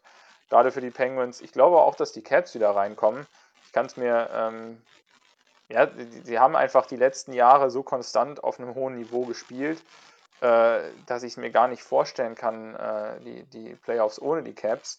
Ähm, und ich, ich kann auch eigentlich gar nicht gegen Ovechkin und gegen, gegen Backström und, äh, und Kuznetsov und wie sie alle heißen, äh, John Carlson, äh, kann ich nicht wetten. Ähm, das, da ist einfach so viel Qualität noch in der Mannschaft und halt auch so viel Erfahrung, die, die auch weiß, wie man mit solchen Situationen umgeht. Und ich habe es letzte, letzte Saison bei den Penguins gesehen. Vorher haben alle gesagt, ja, die verpassen die Playoffs und die haben keine Chance mehr auf Stanley Cup und alles. Und eben, totgesagte leben länger. Und wenn das den Caps jetzt auch passiert, ja, dann sollten sich mal jeder warm anziehen, der gegen die Caps spielt, weil äh, die, haben, die haben wirklich sehr viel, ähm, die, die sind sehr, das ist eine stolze Mannschaft und die haben sehr, sehr lange auf sehr hohem Niveau gespielt und die, die gehen nicht, äh, die gehen nicht leise mal irgendwie vom Hof. Also ich glaube schon, ähm, ich glaube schon, dass du am Ende wieder beide Teams in den Playoffs sehen wirst. Ob man da über eine Wildcard oder so reingehen muss, das ist die Frage und ob sie wirklich Klar sind sie beide jetzt nicht Stanley Cup Favorit. Ähm, ob sie Contender sind, kann man sich streiten. Ähm, aber ich denke, beide sind Playoff-Teams. Playoff äh, zumindest äh, nach meiner Meinung. Und deine Meinung, André? Ähm, also ich habe jetzt, also ich bin da completely biased. Äh, ich kann die Capitals überhaupt nicht leiden. Äh, ungefähr jeder Spieler in diesem Team geht mir irgendwie auf den Sack. Ähm, angefangen bei Ovechkin, der sich beim Versuch, äh, einen Spieler von Philadelphia äh, von hinten mit Anlauf zu checken, verletzt, wo ich sage, Gott sei Dank, fettes Karma. Du mieses Stück irgendwas, du mieser Hund, wie kannst du sowas versuchen in einem Preseason-Game, wo es um nichts geht? Gott sei Dank hast du dir wehgetan. Gott sei Dank und hoffentlich hat es richtig geklingelt im Gelenk. Ähm, über Tom Wilson, über den man gar nicht genug Negatives sagen kann. Äh, ich weiß immer noch nicht, Ja, was da stimmt alles voll. schiefgegangen ist im Stammbaum. Ähm, über einen Jewgeni Kuznetsov, der übrigens eine noch laufende Strafe von der, oder Sperre vielmehr, von der IIHF hat für ein Video, wo er mindestens mal im gleichen Zimmer mit ein bisschen Kokain ist, wenn nicht sogar welches konsumiert hat, wo die NHL gesagt hat, IAF macht vier Jahre, dann machen wir drei Spiele. Ähm, also die dürften moralisch allein schon gar nichts kriegen dieses Jahr. Außer einem knappen Verpassen der Playoffs, weil sie dann auch noch einen ziemlich miesen Pick dafür kriegen, verhältnismäßig. Ähm, ich bin leider, was die logische Seite betrifft, bei Christian. Es ist viel Erfahrung, viel Qualität im Kader. Ähm, gut, Barry Trotz ist jetzt seit ein paar Jahren nicht mehr Coach, deswegen, ähm, das ist natürlich eine Schwächung, aber auf der anderen Seite, Carolina ist gut, ähm, aber denen, denen fehlt so ein bisschen der letzte Punch. Äh, die Blue Jackets sind raus, die Devils sind stark, glaube ich, könnte ich mir vorstellen. Ich bin mir nicht sicher. Die Islanders sind auf jeden Fall sehr stark. Die Rangers sind ja eigentlich zur Hälfte mit ihrem Rebuild durch. Da ich, ich tue mich schwer. Also da sind viele Wundertüten dabei. Also ich, ich, ich sage jetzt mal kurz, welche Teams, für welche Teams für meine Begriffe die Nummer 1 in der Metropolitan grundsätzlich in Frage kommen könnte, wie das irgendwie passieren könnte, wo ich mir eine Saison vorstellen könnte. Das könnte Pittsburgh sein, könnte Carolina sein, könnten die Devils sein, könnten die Islanders sein, könnten die Rangers sein, kann Philly sein und kann Washington sein. Eigentlich jedes Team außer Columbus, wenn die Saison entsprechend läuft, kann oben mitspielen. Ähm, das macht es für mich unglaublich schwer. Äh, und ich glaube tatsächlich, dass hier vier Teams weiterkommen, drei glatt, eins über die Wildcard. Ich glaube, Pittsburgh wird dabei sein. Ich glaube, die Islanders werden es wieder irgendwie schaffen. Boah, und dann muss ich raten, ey. Dann, ähm, ich, ich kann mir sehr gut Carolina noch irgendwie vorstellen und ich glaube dann Washington über die Wildcard. Das ist so, das ist das Bild, was ich eigentlich sehe. Ähm, ich glaube, die Rangers, Milan, so leid mir das tut, brauchen noch ein Jahr oder zwei und, und vielleicht auch mal einen größeren Namen durch einen, durch einen glücklichen Trade vielleicht. Die haben doch große Namen, eigentlich. Ja, habt okaye Namen, aber wenn ich das jetzt mal in den Vergleich zu anderen Teams setze, dann äh, Artemi Panarin? finde ich überbewertet. Ähm, also fand ich schon immer überbewertet, aber Und ja, ist ein das sehr ist eine Aussage. Das ist schon mal ein Punkt, okay? So, aber lass uns doch mal die Spieler nehmen, die, die wirklich richtig zocken können. Ja. Zibanejad, Ja, Panarin, ja, Kreider. ja. So. Und das ist also unangefochtenes äh, Top-6-Material.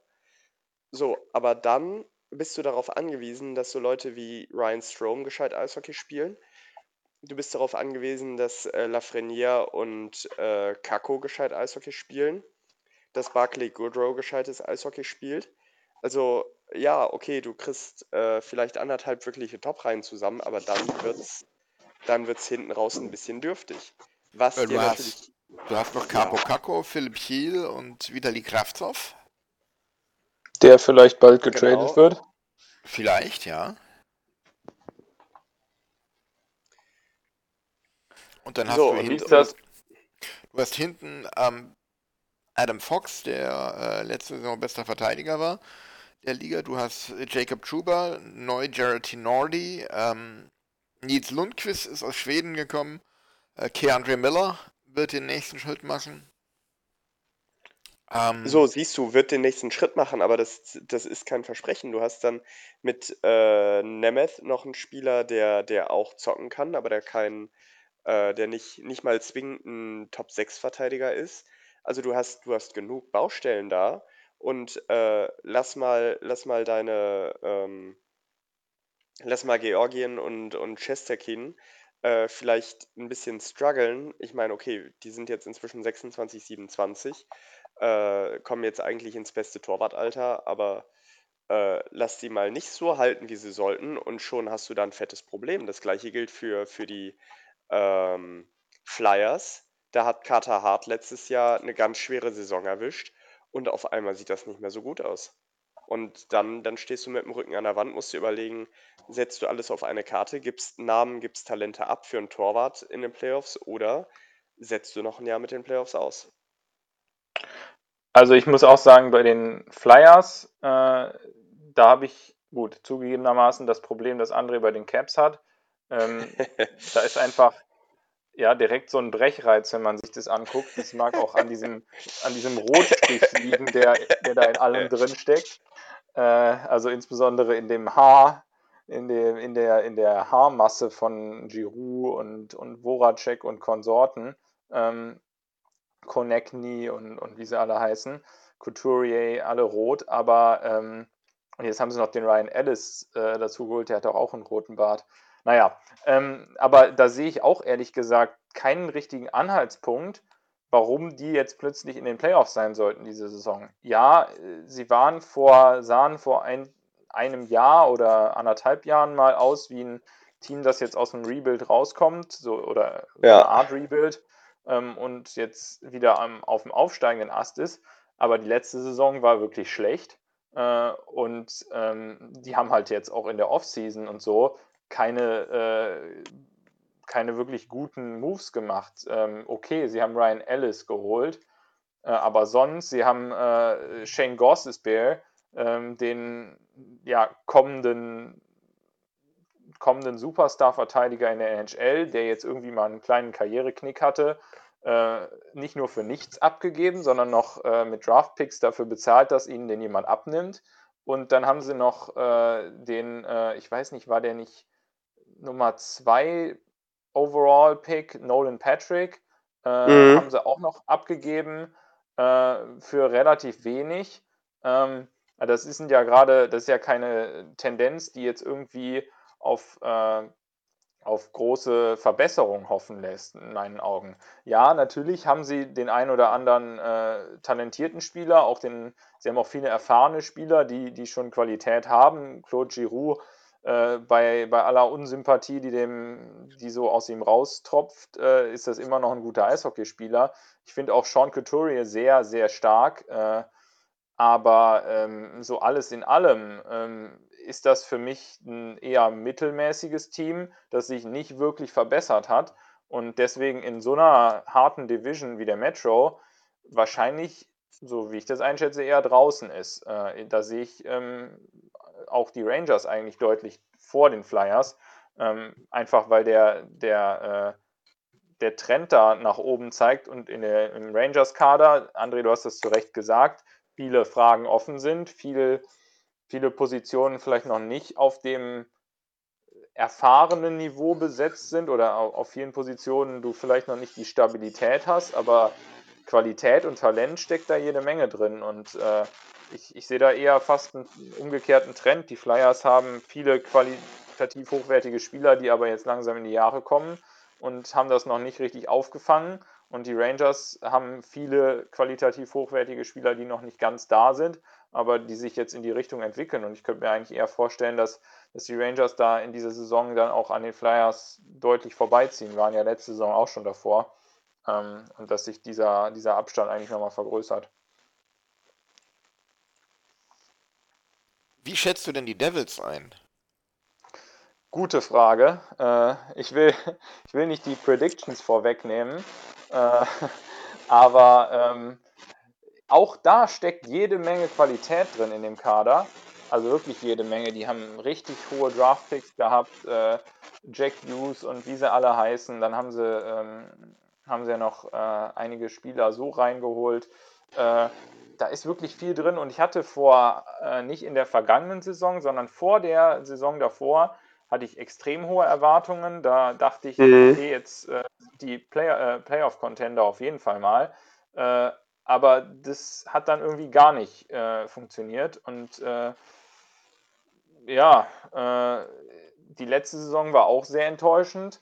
Ähm, und irgendwie habe ich so das Gefühl, dass sich dieser Trend fortsetzt. Ähm, ich habe nicht, ich sehe nicht wirklich was, was sie jetzt gemacht hätten, was das umkehren würde. Äh, klar kannst du darauf hoffen, dass jetzt plötzlich Jack Hughes und, und äh, alle, äh, alle dann irgendwie in, in ihre, ähm, ja sozusagen plötzlich den nächsten Schritt machen, äh, die, die ganzen Talente, die sie haben. Sie haben, okay, sie haben Dougie Hamilton geholt, das hilft mit Sicherheit. Ähm, aber äh, letzten Endes, ähm, ich, ich sehe nicht genug, ehrlich gesagt, um, um in dieser Division äh, dich dann wirklich durchzusetzen. Ähm, viele, viele Namen, die, die irgendwo was versprechen, auch ein paar erfahrene Spieler dabei. Aber so insgesamt von der Substanz her, finde ich, wird es eng. Und äh, deswegen, äh, jetzt nehme ich doch die äh, eine Prediction vorweg, äh, habe ich sogar äh, Lindy Ruff als erste Trainerentlassung äh, auf dem Zettel. Ähm, ich kann mir vorstellen, dass dieser, diese Erwartungen vor anderthalb Jahren oder eben zwei Saisons äh, zuvor, äh, dass die halt sehr hoch waren, auch in New Jersey, weil man plötzlich äh, PK Subban hatte und weil man plötzlich Jack Hughes hatte und, und alles mögliche andere. Äh, und dass die dann irgendwie jetzt konstant enttäuscht wurden und äh, ja, man dann jetzt möglicherweise irgendwo die Reißleine zieht und sagt, wir müssen dann auch mal einen neuen Impuls setzen, wir müssen einen anderen Trainer holen. Ähm, deswegen kann ich mir, das, so schätze ich es eher ein, dass, dass es zumindest Anfang, am Anfang der Saison auch nicht laufen wird, aber vielleicht, dass man irgendwann sagt, wir brauchen jetzt einen neuen Impuls und vielleicht klickt es dann und, äh, und äh, plötzlich, plötzlich nehmen einige Spieler den nächsten Schritt und äh, plötzlich wird New Jersey das, was man auf dem Papier auch sich so ein bisschen erhoffen könnte von dem, von dem Kader. Aber so wie es jetzt zuletzt gelaufen ist, denke ich eher, dass sie, äh, dass sie auch nicht die Playoffs sehen diese Saison.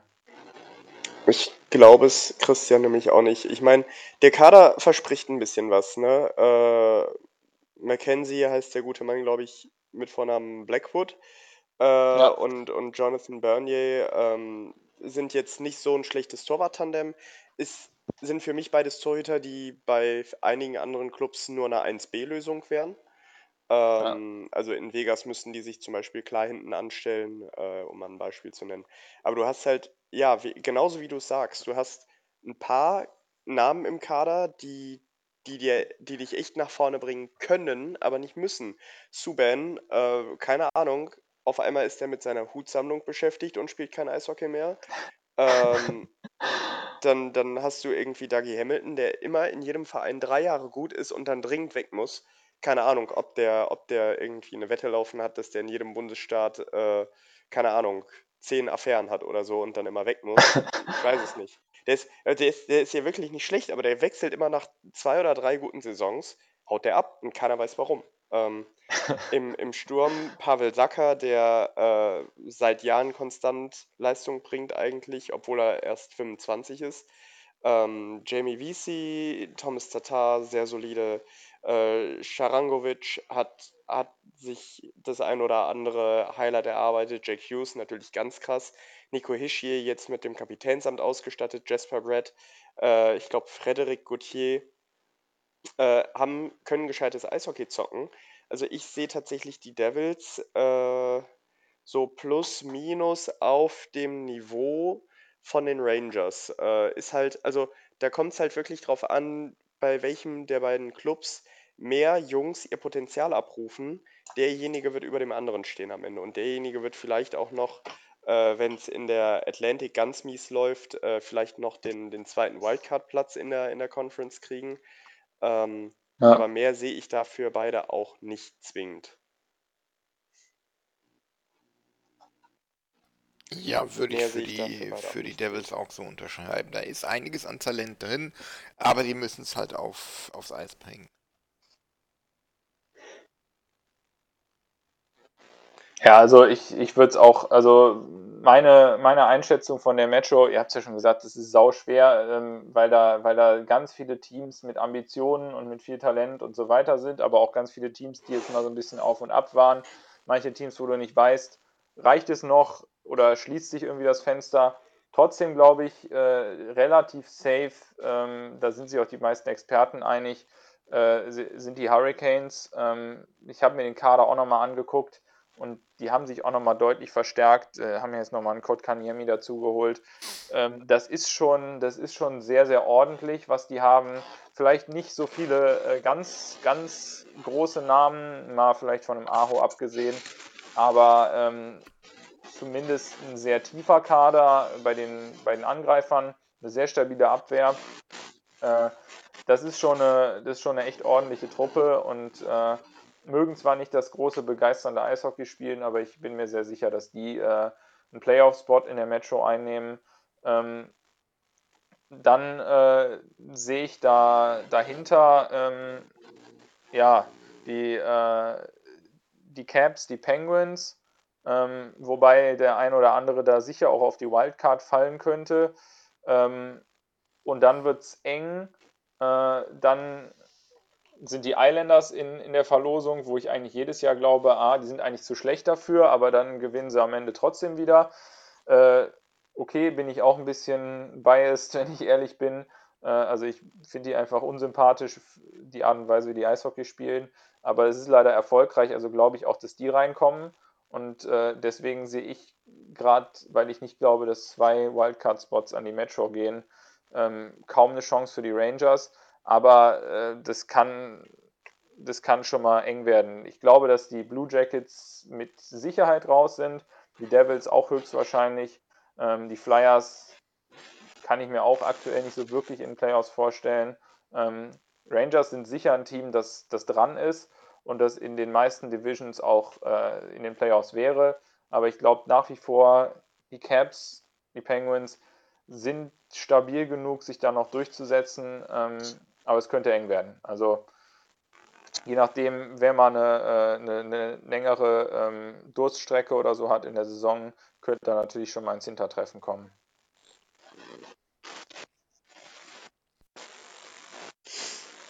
Ja, und wir dürfen nicht vergessen, wir haben eine Olympiapause diese Saison, höchstwahrscheinlich. Und mhm. ähm, wir müssen dann auch gucken, wie, das gilt für alle Divisions natürlich und für alle Clubs, wie sich diese Pause zum einen im Sinne von ähm, Verletzungen, Spieler, die verletzt von Olympia zurückkommen, auswirkt, aber auch im Sinne von ähm, Spieler genesen durch die Pause wieder und kommen wieder zurück nach der Pause auswirkt und inwiefern möglicherweise Teams auch in ihrem Rhythmus gestört werden. Durch die Pause. Ja, das, ja, das, das, das stimmt, das, das, stimmt natürlich. Die, die vor der Pause heiß sind und dann auf einmal äh, zum Auftakt nach der Olympiapause zwei Spiele verlieren und dann plötzlich eiskalt sind. Ja. Ja gut, das kann jeden mehr oder weniger treffen. Es gibt ja kaum ein Team, das äh, keine Nationalspieler hat. Äh, selbst wenn du ein, äh, selbst wenn du ein schwächeres Team bist, sagen wir mal die Senators, äh, dann ist ein Stützle oder so trotzdem bei Olympia dabei. Also da ist keiner so richtig gefeit vor. Ähm, klar, tendenziell je besser du bist, desto mehr Spieler stellst du vielleicht auch ab äh, und desto größere ähm, Rollen spielen die auch in den, in den Nationalmannschaften dann. Aber äh, ich glaube, da, das kann mehr oder weniger jedes NHL-Team treffen. Ähm, da kannst du Glück haben, da kannst du Pech haben. Äh, bislang wissen wir ja auch nur ähm, von jeder Nation drei Spieler, ähm, die feststehen. Äh, und ähm, jetzt, Milan, wo du gerade den Schlenker zu Olympia gemacht hast, ähm, die, die drei Deutschen, die feststehen, äh, lesen sich ja schon mal äh, sehr, sehr angenehm äh, mit Dreiseitel, äh, Seider und Grubauer. Ähm, gut, zugegebenermaßen dahinter wird es dann halt auch ein bisschen dünner, aber ähm, wie würdest du äh, die, die Chancen von Deutschland bei Olympia einschätzen? Ähm, ja, ich würde sagen, wir haben eine Silbermedaille zu verteidigen. So. so. Ja, und da wir uns ja immer verbessern wollen, Stillstand ist der Tod, hat Herbert Grönemeyer mal gesungen, kann es ja eigentlich nur das Ziel Goldmedaille sein. ja, äh, dem ist dann Äh, nichts also, also ne, ne? äh, ich, ich bin da ganz bei, bei Brad Tepper. Ich weiß nicht, ob du das mitbekommen hast. Christian, der vor der Saison gesagt hat, äh, Trainer von Ver- Iserlohn. Trainer von Iserlohn. Ah. Der vor Ich nenne ihn übrigens auch Matt Fepper. der vor der Saison auf die Frage, ähm, wer denn Meister wird, gesagt hat, ja, Iserlohn wird hinten an, um jedes Spiel zu gewinnen, also wollen wir auch Meister werden. Äh, hat Ja. Krefeld übrigens auch gesagt. Äh, Ja, äh, und dann sitzt der nicht, Turmische- das, wer, das, wer das gesagt hat da, aber unser Ziel ist halt, jedes Spiel zu gewinnen und damit automatisch die Meisterschaft. Geil. Ja, das war Ja, der die- ehemalige Trainer Clark Donatelli. Aber das ist doch eigentlich die richtige Einstellung. Absolut, absolut. Ähm, nee, also ganz ernsthaft in einem Best- und Best-Turnier sehe ich die USA stärker, Kanada, Russland, Schweden, Finnland, Tschechien vielleicht auch, Schweiz gleichwertig, also Ja. es, es müsste schon sehr, sehr viel Glück dabei sein, wenn es wieder in Richtung Medaillenränge gehen sollte. Ja, das ist wohl wahr. Wobei ich uns äh, ja ansatzweise vielleicht vor Tschechien, ja, nee. Vielleicht, vielleicht gleich auf mit Tschechien sehen würde. Mit, ein- mit ein bisschen äh, deutscher Brille. Ja, aber ist klar, also Kanada, Russland, äh, Finnland, USA, die sind deutlich vor uns, äh, völlig klar. Ähm, aber im, im Eishockey ist alles möglich mit, der, mit dem richtigen Team Spirit und ich glaube, den werden wir haben. Kann man vielleicht auch da weit kommen. Das sehe ich in der Tat so auch möglicherweise. Ähm, Wie heißt es so schön bei Toyota? Nichts ist unmöglich. Ja, ja, und äh, ja, äh, also ich, unmöglich ist auch nichts in äh, der Atlantic Division. Ähm, ja, Ja, doch schon.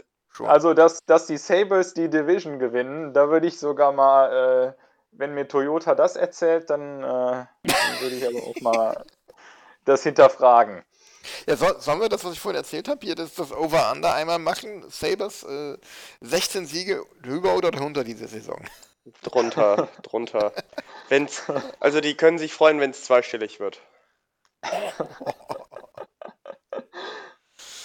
Das, das war kein Ah. Witz.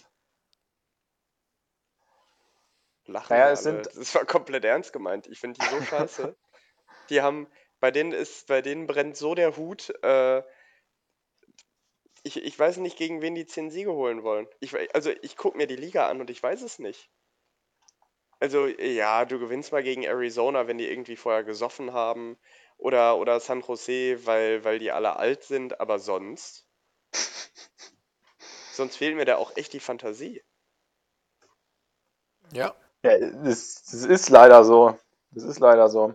Äh, ich ich glaube trotzdem, äh, es sind 82 Spiele und irgendwie fällt immer was vom Laster, aber äh, viel mehr wird es nicht. Also da fehlt, da fehlt einfach, da fehlt es an allem in Buffalo. Alles, was, äh, alles, was Buffalo an Talent und an Erfolg hat, das fällt zurzeit äh, den Bills zu und die Sabres äh, ja, gucken in die Röhre. Naja, also ich glaube, das ist, das ist die einfachste Prediction, die wir hier haben, wer in der Atlantic Division letzter wird. Ja. Da hatten wir bislang nur schwere, schwierigere Aufgaben. Das stimmt, ja. Aber, Aber dann wir, dann, das wird dem anderen jetzt nicht gefallen, was ich da sage. Ich, also Milan, nur Ja. mal so, die Canadiens hatten bis letztes Jahr zwei, drei Jahre wirklich nichts mit Eishockey zu tun und haben jetzt davon profitiert, dass sie nicht zu Recht überall ausgebuht worden sind, wo sie hingekommen sind. Nein, äh, Spaß beiseite. Die haben, gen- die, die, die Canadiens sind als Team das gleiche wie Kirill Kaprizov. ein gutes Jahr gespielt, aber das macht dich noch nicht zu einem Contender. Hülle vielleicht zu einem Die Container. Canadiens, ja, die, die, die Canadiens waren das Team, das am verzweifelsten auf der Suche nach einem Nummer 1 Center gewesen ist. Und jetzt haben die, ich weiß immer noch nicht warum, Nick Suzuki Kohle hinterhergeschmissen. Nur mal so, es ist ein Zitat von dem geleakt worden. Das war wie bei NHL 20 im Dynasty Mode. Ich konnte mir einfach jeden Vertrag geben, den ich wollte. Die waren so verzweifelt, dass sie einem jungen Middle Six Spieler einfach die Kohle hinterher schmeißen. Ähm, ich sehe die Canadiens, wenn das ein normales Jahr wird, nicht in den Playoffs. André, Milan, wie kannst du, wie, André, wie kannst du meine Bold Prediction vorwegnehmen? Ja, sorry. Ja, Milan, was, was möchtest du mir entgegensetzen? Ich sage, die Canadiens gewinnen die Division. Klar. Und ich setze noch einen drauf, Boston kommt nicht in die Playoffs.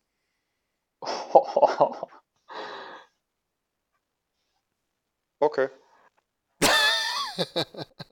Nee, ernsthaft, Also, äh, das wäre Bei, bei, tatsächlich. bei Boston sehe ich das gleiche Problem, was ich auch bei Pittsburgh und äh, Washington sehe, einfach einen inzwischen sehr alten Kern. Der durchaus Ja, zwar aber immer nach noch wie vor- Qualität hat, Nach, unbestritten, aber halt sehr alt ist und irgendwann bei Boston, halt auch zu alt. bei Boston steht und fällt alles damit, was in der Offensive passiert. Wenn sich, also äh, die in der, in der Offensive wurde ja eigentlich so ziemlich alles ausgetauscht, links, rechts, vorne, hinten. Äh, Das Einzige, was du hast, ist The Perfection Line mit Bergeron, Pasternak und äh, Marchand. Wenn die weiter die Dinge tun, die sie tun, und davon gehe ich schwer aus, dann geht es darum, was macht die zweite Reihe. Jetzt ist David Krejci ein unglaublich pucksicherer Spieler. Das, also der hat das Laufen nicht erfunden, aber der trifft fast nur richtige Entscheidungen mit der Scheibe. Äh, den hast du jetzt nicht mehr und den Spot soll jetzt äh, Charlie Coyle übernehmen.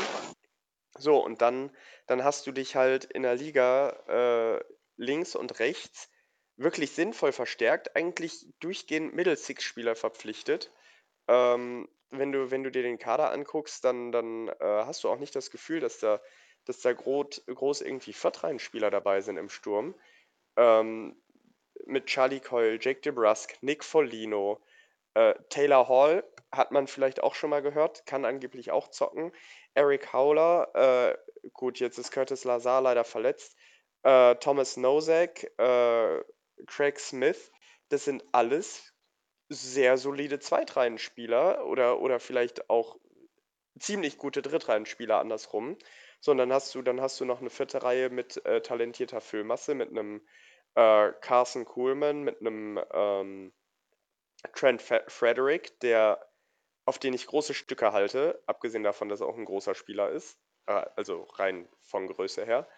Ähm, also unterschätz mir die, die, die Bruins-Offensive nicht. Und hinten äh, hast du seit Jahren Jungs, die direkt oder indirekt von Chara verteidigen gelernt haben, die das alle können.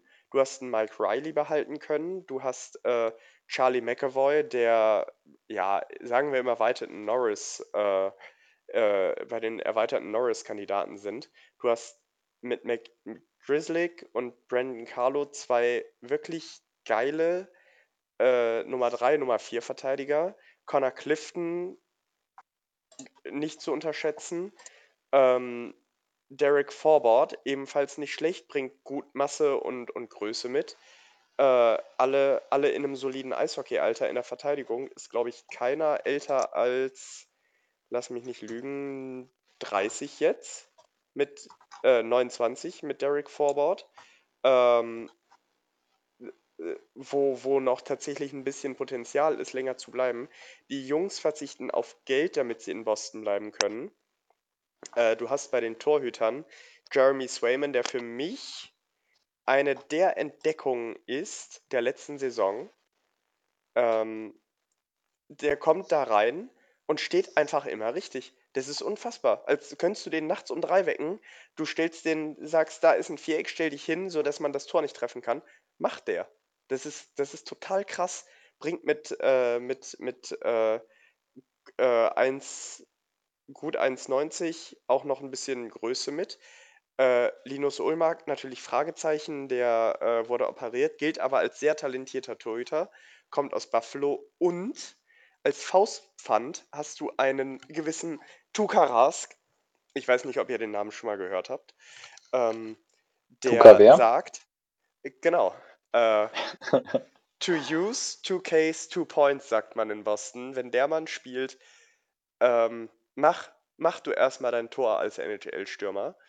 Ähm, der sagt, ich werde jetzt erstmal gesund, ich musste jetzt äh, irgendwie an, an der Rippe, glaube ich, operiert werden. Das hat man in den Playoffs auch gesehen, der stand komplett neben sich.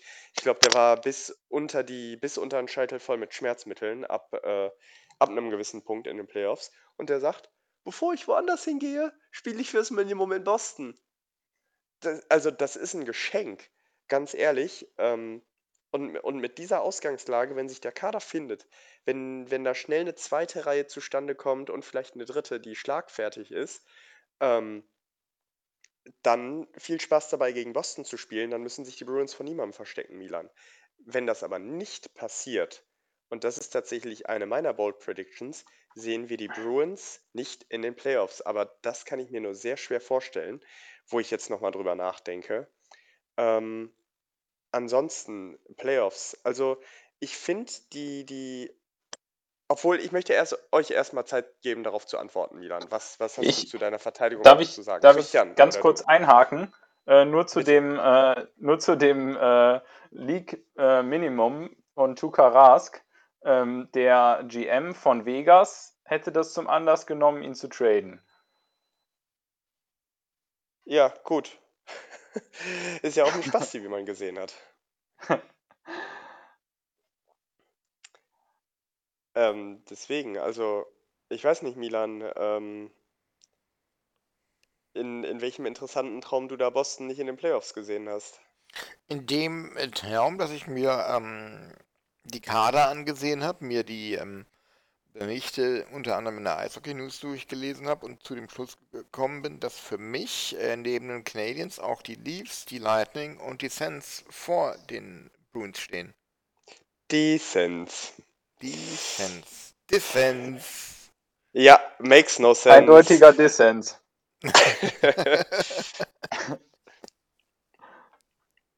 Ähm, ja, ich äh, tatsächlich, sonst lasst uns da mal kurz zu den Sens rübergehen. Ich finde tatsächlich, die sind eines der interessantesten Teams. Äh, ähnlich wie Rangers und Devils und vielleicht Blackhawks. Wenn da einige Jungs den nächsten Schritt machen, dann spielen die um die Playoffs mit und das ist mein voller Ernst.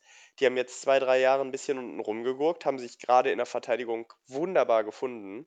Da haben einige Spieler schon sich richtig entwickelt. Ähm, ich glaube, die Sens werden sehr, sehr, sehr, sehr, sehr lange um eine Playoff-Teilnahme mitspielen, falls sie es nicht sogar schaffen, Christian. Äh, absolut viel Qualität im Kader, vor allem viel Talent im Kader. Ähm, für uns natürlich besonders interessant aus deutscher Sicht Tim Stützle. Ähm, aber da sind auch einige andere Jungs, ähm, Jake Batherson und, und, und, Nick Paul und wie sie alle heißen. Ähm, oder ähm, äh, ich komme mal durcheinander. Ich glaube, es ist Brady Kachuk, ähm, der aber noch nicht den Vertrag jetzt unterzeichnet hat. Das könnte auch noch ein bisschen Unruhe reinbringen. Sicher, also unfassbar viel Talent. Ähm, und ähm, je nachdem, äh, wie schnell die den nächsten Schritt machen können, könnte es interessant werden diese Saison. Meiner Meinung nach äh, kommt das dieses Jahr zu früh. Äh, das hängt vielleicht gar nicht mal so sehr damit zusammen, äh, wie gut die Sens sind, sondern das hängt für mich eindeutig damit zusammen, wie gut die anderen Teams in der Atlantic sind. Äh, und das hängt insbesondere, da wir ja auch über Wildcard und so reden, damit zusammen, wie gut die äh, wie gut die Conference insgesamt ist. Äh, in der West könnte ich mir vorstellen, dass die Sens an die, an die Playoff-Pforte klopfen diese Saison. In der East nicht wirklich. Ähm, wir haben eben in der Metro gesehen, wie eng da schon das Rennen um die ersten drei Plätze ist und dann noch um die Wildcard-Spots. Und wenn man denn überhaupt äh, von zwei Wildcard-Spots, gut, also in der Metro würde ich schon zwei Teams sehen, die die Wildcard-Spots nehmen könnten. Äh, und wenn da überhaupt zwei hingehen, wenn nicht sogar einer eher an die Atlantic noch geht. Ähm, und da sehe ich halt auch schon mindestens vier, wenn nicht fünf Teams, die vor den Saints sind. Deswegen glaube ich, dass es nicht klappt. Ähm, und ich glaube auch, dass die, dass die Jungs eher noch ein Jahr oder vielleicht auch zwei brauchen. Ähm, dann wird es richtig interessant. Äh, aber ich glaube auch, dass sie sich verbessern und äh, dass es eine stärkere Saison wird, aber ich sehe es einfach nicht äh, wegen der Konkurrenz in der Conference. Wie, wie, siehst du das, Milan? Also du hast schon gesagt, du siehst, dass sie reinkommen, ne?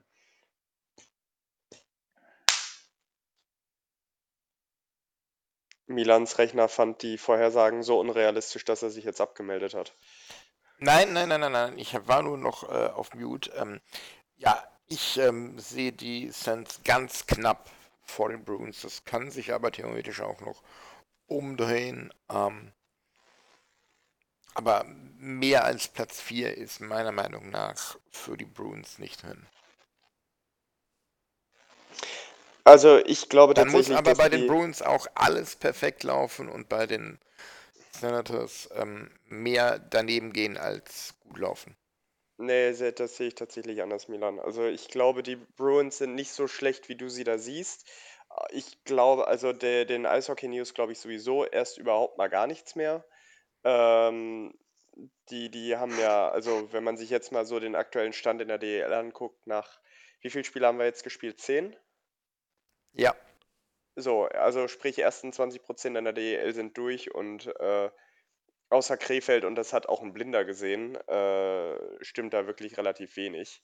Ähm, ja, nee, deswegen Eishockey News hin oder her. Also ich bin mir sehr sicher, dass die Bruins relativ bequem in die Playoffs kommen, äh, zusammen mit, mit Tampa.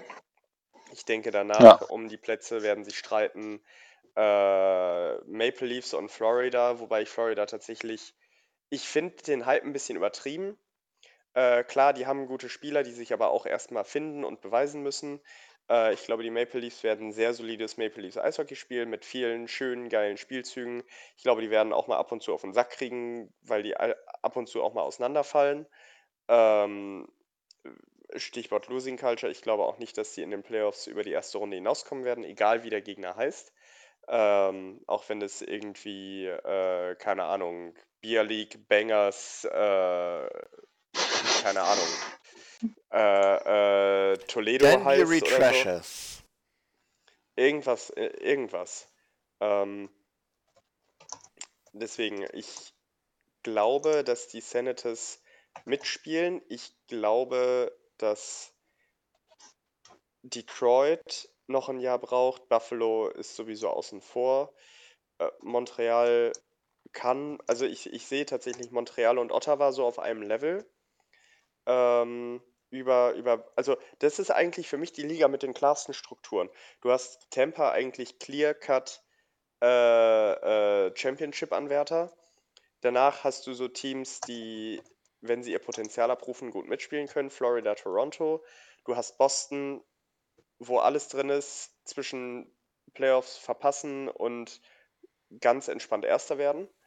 Ähm, so, und dann hast du halt noch zweimal zwei Teams mit, äh, mit Ottawa und Montreal, die, äh, die jetzt gerade in einer spannenden Entwi- Entwicklungsphase sind. Und du hast Buffalo und Detroit, die ähm, Detroit noch etwas weiter im Rebuild ist als Buffalo und Buffalo ist einfach, keine Ahnung, Trümmerhaufen. Also kannst du, kannst du eigentlich nur in einen großen Sack stecken und hier vorne Flingerbruch bei der Vista kurz in die Müllverbrennungsanlage geben und wenigstens so ein bisschen Energie draus gewinnen. Ja, also ich sehe das, ich sehe das ähnlich wie André. Ähm, für mich auch klare Nummer 1 in der Division Tampa Bay. Ähm, dann kommen für mich allerdings schon die Maple Leafs, die sich so ein bisschen mit den Bruins streiten, wer da Zweiter oder Dritter wird. Vielleicht können die Panthers da auch noch eingreifen. Ich bin auch so, also äh, wir haben ja gerade die, die Fan- und Expertenmeinung und Teamanalyse von André gehört, da, da steckt schon wirklich viel, viel Substanz in dem Bruins-Kader. Die haben so ein bisschen vielleicht ein Tor, äh, ein paar Fragezeichen, aber da hat André ja auch schon gesagt, da sind zumindest viele Optionen da. Und diese Fragezeichen im Tor, die sind in der East irgendwie ziemlich weit verbreitet. Da haben wir jetzt einige Teams, die auf junge Torhüter setzen und wo man ja immer mal nicht so hundertprozentig weiß, ähm, wie stabil die das sind, dann sind. Das gilt für die Bruins eben mit, mit Swayman, das gilt für, äh, das gilt für äh, Washington mit Samsonov und Vanecek, äh, das gilt für die Penguins mit Jari und De Smith. Äh, das gilt aber auch eben für die Rangers mit Georgiev und Shisterkin. Das gilt für äh, New Jersey mit Blackwood und Wedgwood und äh, die Liste ist lang. Äh, selbst die Flyers mit Carter Hart muss man da ja noch dazu zählen. Äh, also irgendwie scheint das in der, in der Conference ein verbreitetes, ich will gar nicht sagen Problem sein, aber es könnte hier und da halt zum Problem werden. Äh, dass man halt vielleicht nicht die Konstanz im Tor bekommt. Aber äh, gerade bei den Bruins scheint das ja zumindest durch die Summe von möglichen äh, Torhütern und wenn dann am Ende ein Rask zurückkommt, ähm, definitiv irgendwie aufzufangen zu sein. Und wenn man dann sieht, was sie halt äh, sonst noch an Qualität im Kader haben, kann ich mir ehrlich gesagt nicht vorstellen, dass diese Mannschaft nicht in die Playoffs kommt. Dasselbe gilt für die Maple Leafs. Unfassbar stark besetzter Kader, jetzt schon seit Jahren. Ähm, ich glaube, bei den Maple Leafs die, stehen die, stellen sich die Fragen nicht in der Regular Season. Die, äh, die, müssen halt, äh, die, Wert, die Saison der Maple Leafs wird eigentlich erst bewertet, wenn die Playoffs losgehen. Ähm, deswegen, das sind für mich die Top 3. Die Panthers muss man, äh, was heißt leider, die Panthers muss man definitiv auch mit reinnehmen. Ähm, ich sehe das auch ein bisschen so wie André, die sind da leicht irgendwie, die haben so ein bisschen überperformt, auch für meinen Geschmack. Aber man muss auch sehen, die haben letzte Saison in den Playoffs äh, auch noch stark performt. Und äh, hinten raus hat ihnen auch noch äh, Aaron Eckblatt gefehlt und äh, den kriegen sie jetzt zurück. Ähm, komplett gesund. Und wenn so ein Spieler noch dazukommt und du schon gut unterwegs warst, dann muss, man, muss ich halt auch ehrlich sagen, dann kann es ja fast nur noch besser werden. Also ich kann mir kaum vorstellen, dass die äh, diese Saison nicht auch um die Playoffs mitspielen oder nicht reinkommen. Und damit sind für mich eigentlich die vier Spots weg. Ähm, ich kann mir, also genauso wie ich mir für die Metro keinen fünften Spot vorstellen kann, kann ich mir für die Atlantic keinen fünften vorstellen. Und das wären für mich die vier Teams aus der Atlantic, die reinkommen. Lightning, Maple Leafs, Bruins und Panthers. Ähm, und das führt mich zu meiner äh, Bold Prediction, nämlich, ähm, dass die äh, Montreal Canadiens vom Stanley Cup Final in die Draft Lottery gehen. Ähm, und äh, das hängt, beim, hängt meines Erachtens damit zusammen, dass sie ohnehin schon äh, nach dem Motto ins Stanley Cup Finale gekommen sind, when you're hot, you're hot.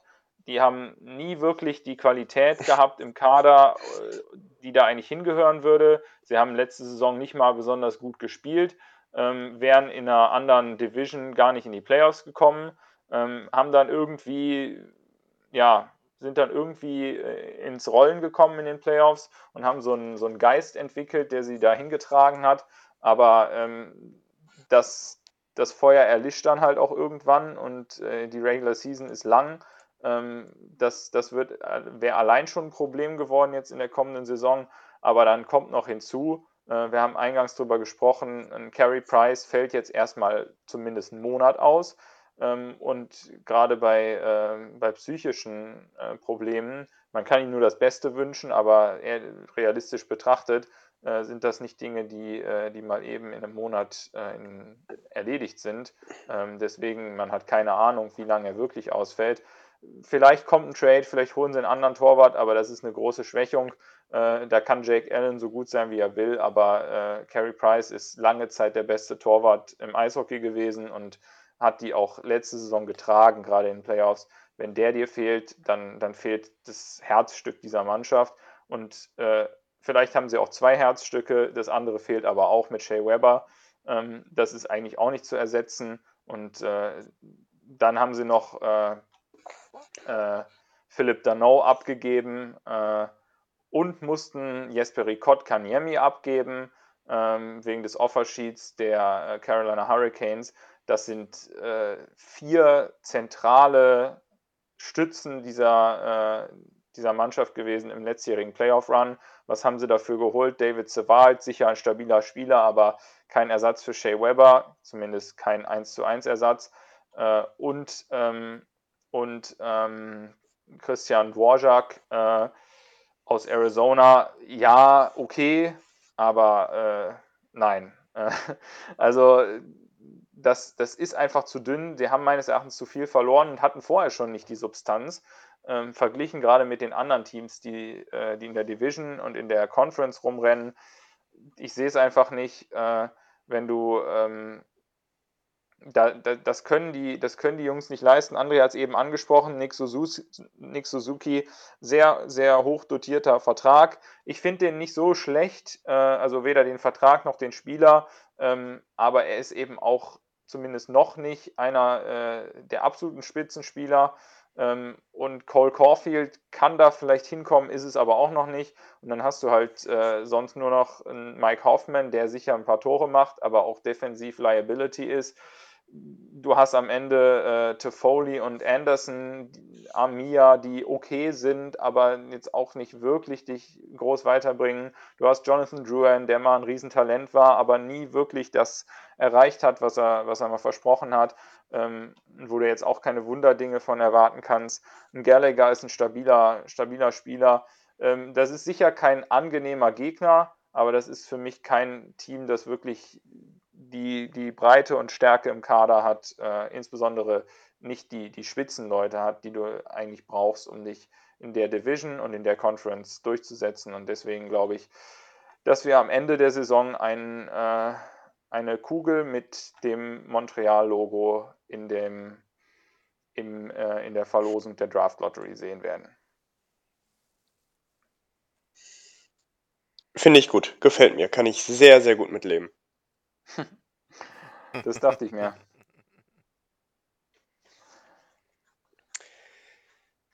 Ja, äh, Was, denn, was sind denn deine, deine Boat Predictions, André? Ähm, also tatsächlich, wie gesagt, die eine war, die Bruins schaffen die Playoffs nicht. Ähm, was sind meine Bold Predictions? Äh, ich hatte mir das eigentlich mal so gedanklich zusammen zurechtgelegt. Ähm, ich glaube, die Maple Leafs schaffen wieder die erste Runde nicht. Und ich glaube tatsächlich auch, dass die äh, Edmonton Oilers die erste Runde nicht überleben. Ich glaube, wir werden viele, viele gewohnte Bilder sehen in der NHL. Ähm, und ich glaube, dass die äh, Calder Trophy für den besten für den besten äh, Rookie, Rookie. nicht, danke, genau, äh, nicht, nicht an einen der jetzt prominent gehandelten Namen gehen wird. Also kein Cole Caulfield, kein, äh, ich glaube, Kirill Kaprizov ist dafür auch noch äh, verfügbar. Ähm, ich glaube, es wird keiner von denen. Ich kann euch nicht sagen, warum, aber ich habe das Gefühl, da kommt ein anderer Name. Ähm, der, der sich das Ding holt. Äh, Christian, was hast du denn noch für Bold Predictions? Ja, ich habe an einiges gedacht. Äh, ich ich würde sogar mal eine ähm, sehr, sehr bold in den Raum werfen. Die ist, äh, steht auch ein bisschen in Konflikt mit dem, was du gerade gesagt hast. Ähm, ich würde mal behaupten, ganz bold, äh, Conor McDavid gewinnt dieses Jahr nicht nur die ähm, Hart und äh, die Ted Lindsay Trophy, sondern mhm. auch den Conn Smythe äh, Award. Wäre der Playoff MVP. Ja. Und der ist gerne mal verbunden mit dem Sieg des Stanley Cup. Richtig. Das ist mal eine Ansage. Ja. Okay, Und wie sieht es bei dir aus, Milan? Ja, die eine habe ich ja schon gesagt, nämlich dass die ähm, dieses äh, Trio Boston, äh, Pittsburgh und Washington nicht in die Playoffs kommen. Ähm, dann ähm, gehe ich mal in Richtung ähm, wie das Ding? Vesina Trophy. Und ähm, da ist meine Bold Prediction, dass es eine Premiere gibt. Nämlich, dass ein Torwart die Vezina Trophy gewinnt, getradet wird und beim neuen Team Back-to-Back -back wieder die Trophy gewinnt. das gab es nämlich, soweit ich weiß, noch nie. An wen hast du gedacht? Marc-André Fleury.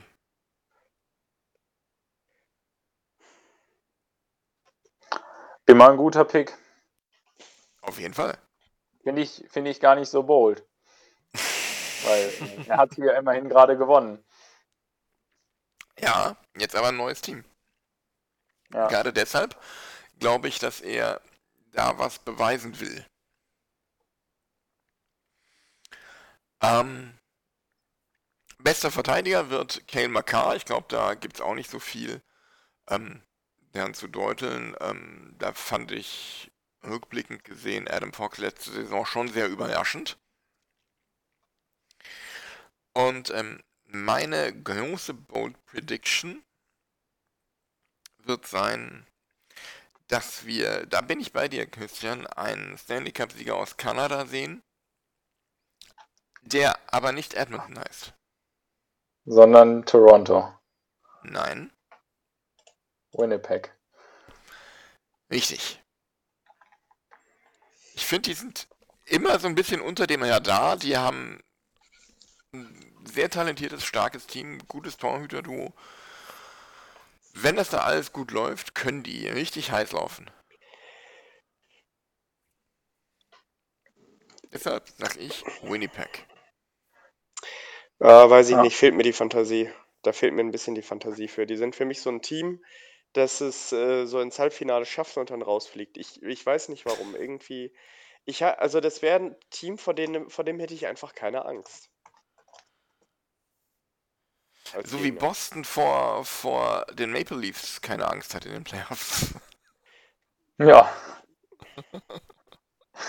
Muss jetzt, muss jetzt nicht unbedingt Boston sein. Ähm, nee, aber irgendwie mir fehlt, mir fehlt für Winnipeg so der, der, der, auch, auch hier, der, der, so dieser letzte Punch, irgendwie, dass die, dass sie das Ding komplett zu Ende rocken. Ähm, glaube ich nicht, sehe ich nicht. Ähm, ich glaube aber auch nicht, dass es, äh, dass der Stanley Cup-Sieger aus Colorado oder aus Tampa kommen wird. Das glaube ich nicht. Ähm, ich kann mir tatsächlich sehr gut vorstellen, dass Vegas das macht. Ähm, dann mit, ja, tendenziell, äh, äh, äh, ich überlege gerade, wie heißt der denn jetzt mit Vornamen? Jetzt habe ich den Vornamen von dem Typen vergessen. Äh, Stone von Vegas, wie heißt der mit Vornamen? Mark, Mark. Stone. Mark, danke, ich war die ganze Zeit bei Matt. Mit äh, Mark Stone oder äh, Robin Lehner als, als, ähm, als Playoff-MVP, als, als Conn Smythe Trophy-Gewinner. Äh, ich glaube tatsächlich, dass der Hauptrunden-MVP aus, äh, aus irgendeinem Team kommt, dass da irgendeiner einen kompletten, äh, ja, eine komplette Breakthrough-Season haben wird und irgendjemand ein Team mehr oder weniger alleine in die Playoffs trägt, könnte Kirill Kaprizov sein. Ähm, könnte er sein. Äh, Könnte aber auch Alexis Lafreniere sein. Ja, Milan, natürlich. Es kann jeder von den Raiders sein, immer. Äh, nee, äh, ja, nein, klar, könnte, könnte sein. warum Ryan nicht? Ähm, Reeves. Oha. Das glaube ich jetzt mal eher nicht. Äh, eher wird es Tom Wilson, hoffentlich nicht.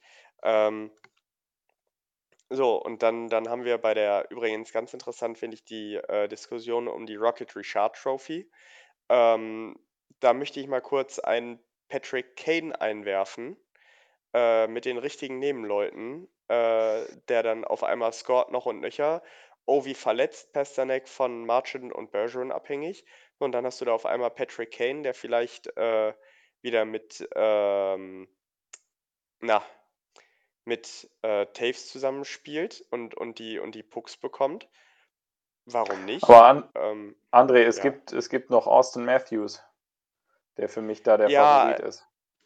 Ja, aber der spielt im falschen Team. Im falschen Der Team. macht, der macht, ja, der spielt dafür im falschen Team. die, äh, die bei Toronto noch hast du- nöcher. Richtig, aber bei Toronto hast du Unruhe. Da will, da glaubt jeder, dass er, dass er so gut ist, dass er in die, dass er einen Powerplay-Spot verdient hätte. Und sowas hilft dir nicht. Und ich glaube, dass, ähm, dass Austin Matthews sehr wohl seine 35 Tore macht. Ich glaube aber nicht, dass er die Rocket Richard gewinnt. Ich habe, wenn er, wenn er den Pace von letzter Saison hätte, dann würde er, glaube ich, 60 oder ich, glaube 65 Tore machen diese Saison. Ich, ich glaube das A nicht, dass er das wiederholen kann. Ich glaube B, dass äh, Patrick Kane mit guten Nebenleuten besser ist. Und ich halte es sehr wohl für möglich, dass irgendwo anders in der Liga, ich weiß, das ist sehr vage, dass irgendwo anders in der Liga irgendjemand noch rumhängt, der das vielleicht besser kann. Ähm, mir, mir fallen jetzt gerade die Namen nicht ein, mir fehlt auch ein bisschen die Fantasie. Ich könnte mir vorstellen, dass das jemand aus Florida ist, ähm, der, da, der da auf einmal abreißt wie sonst was. Ähm, ich könnte mir das zum Beispiel auch, wenn ich mir das Spiel von gestern angucke, bei einem Jonathan, äh, Jonathan Marchessault sehr gut vorstellen. Äh, dass, dass der auf einmal seine 50, 60 Tore macht. Ähm, ich glaube, wir werden bei den Awards die eine oder andere Überraschung sehen. Bei den Verteidigern bin ich mir auch sehr sicher, dass das nicht sein wird. Aber ich glaube, im Tor könnte das passieren. Ich glaube, bei der, bei der Hard kann das passieren. Ähm, und ich glaube das auch bei der, bei der Rocket Richard Trophy. Wir, wir, werden uns da, wir werden uns da ziemlich umgucken. Äh, wir werden einige bekannte Namen sehen, aber wir werden auch Leute sehen, die da noch nicht in der Verlosung waren, äh, die da sehr lange zu unserer aller Überraschung mitspielen. Ja, kann, kann immer passieren. Also ich hätte, ich hätte es jetzt mal ohne große Überraschungen ähm, predicted. Äh, McDavid kriegt bei mir die Hard. Äh, Matthews, wie schon gesagt, die Rocket Richard. Äh, Ted Lindsay würde ich auch äh, vermuten, dass sie an McDavid geht. Äh, Wesener ähm, gehe ich halt mit Wasilewski, äh, aber Flurry ist auch ein super Pick. Ähm, Norris sehe ich auch McCarr vorne. Ähm, und die Calder würde ich sogar, äh, äh, ähm, da kann ich mir sogar Moritz Seider sehr gut vorstellen. Ähm, ja, und ein Jack Adams Award vielleicht an Jeremy Carlton von, äh, von den Chicago Blackhawks, äh, wenn der die jetzt sozusagen äh, wieder, wieder nach vorne bringt und die wirklich, äh, wirklich stark performen diese Saison, ähm, dann könnte ich mir vorstellen, dass der die kriegt. Äh, aber das ist ja immer sehr, sehr äh, davon abhängig, wie die Teams am Ende performen. Aber ansonsten, so wäre jetzt erstmal meine Einschätzung, was die Trophies anbelangt. Wahrscheinlich nicht viele Überraschungen dabei. Ähm, aber klar, kann immer sein, dass da einer plötzlich äh, out of nowhere seine 50 Tore schießt. Äh, wüsste ich allerdings auch gerade nicht so genau, wer das sein sollte.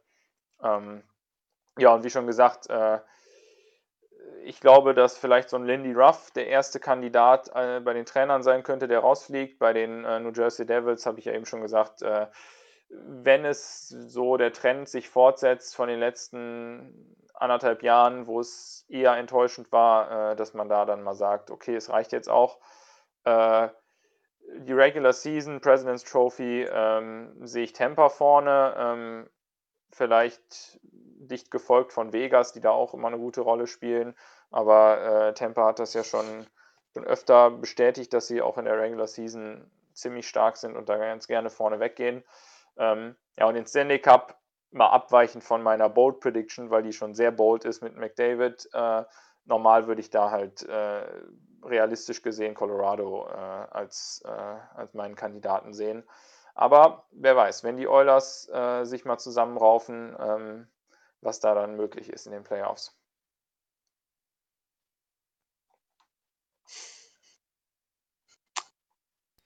Ja, mal schauen, mal schauen, was die Saison so zeigt. Ich glaube, also äh, das Hin und Her jetzt mit den, mit den, mit den äh, Divisions, ähm, viele, viele hochkarätige äh, Spielerwechsel, viele Teams, die sich halbwegs umgekrempelt haben. Ich glaube, wir werden tatsächlich äh, gerade am Anfang das ein oder andere überraschende Ergebnis sehen. Ähm, ja, und ansonsten, äh, Christian, was so, was so deine Vorhersagen betrifft. Also es ist, äh, ist jetzt natürlich nicht äh, nichts dabei, wo ich sagen würde, es ist komplett fernab der Realität. Äh, die Wessener Trophy nach äh, Tampa zu geben, ist ähm, absolut, absolut vertretbar. Das kann durchaus passieren. Ähm, äh, ist, ist es für mich auch ehrlich gesagt das Wahrscheinlichste. Ähm, äh, Connor Helbuk habe ich jetzt öfter gelesen, dass der, dass der in der Verlosung ist. Äh, Darcy Kümper habe ich tatsächlich gesehen äh, als Torwart von Colorado. Das glaube ich, also er hat das Talent, aber ich glaube es eher nicht. Äh, Wessener Trophy an Price würde mich jetzt auch wundern tatsächlich. Ähm, ansonsten Norris Trophy, ja, Makar, äh, Eckblatt, wenn er ein gutes Jahr erwischt, könnte ich mir vorstellen. Ähm, da habe ich, hab ich die Fantasie für. Ähm, Rocket Trophy fällt mir übrigens gerade noch ein, was ist mit äh, Nathan McKinnon? Ja, klar. Kann, kann, immer, kann immer eine Rolle spielen, wenn er gesund bleibt. Und so ein, so ein Stück weit habe ich das Gefühl, äh, also er ist nie, der ist nie ansatzweise schlecht oder so, aber so sein absolutes Top-Niveau hat er meistens in den Playoffs erst äh, erreicht. So, und ich das sind. gucken, wie viele Tore er sonst zuletzt gemacht hatte. Aber Milan, was, äh, was denkst, was erwartest du denn noch an Trophäen, die da vergeben werden? Ach, im Grunde habt ihr meine Vorhersagen alles soweit genannt. Ich, ähm, ja, ähm, sehe den Stanley Cup, wie gesagt, bei Winnipeg. Ähm, sehe aber gleichzeitig die President's Trophy in Vegas. Ähm, die Hart Trophy sehe ich bei McDavid, genau wie die Art Ross. Ähm, Conn Smythe und Ted Lindsay an Makar, Vezina an Flurry, Norris an Makar, Keller geht an Seider und die Rocket Richard sehe ich bei Leon Dreiseitel. Und Ja, das kann ansonsten natürlich auch sein.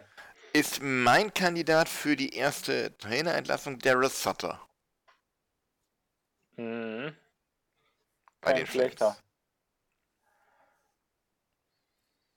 Das ist auch so ein bisschen, ne, wenn sich deren, deren Abwärtstrend jetzt fortsetzt, äh, dann äh, liegen da vielleicht auch mal schnell die Nerven blank. Ja.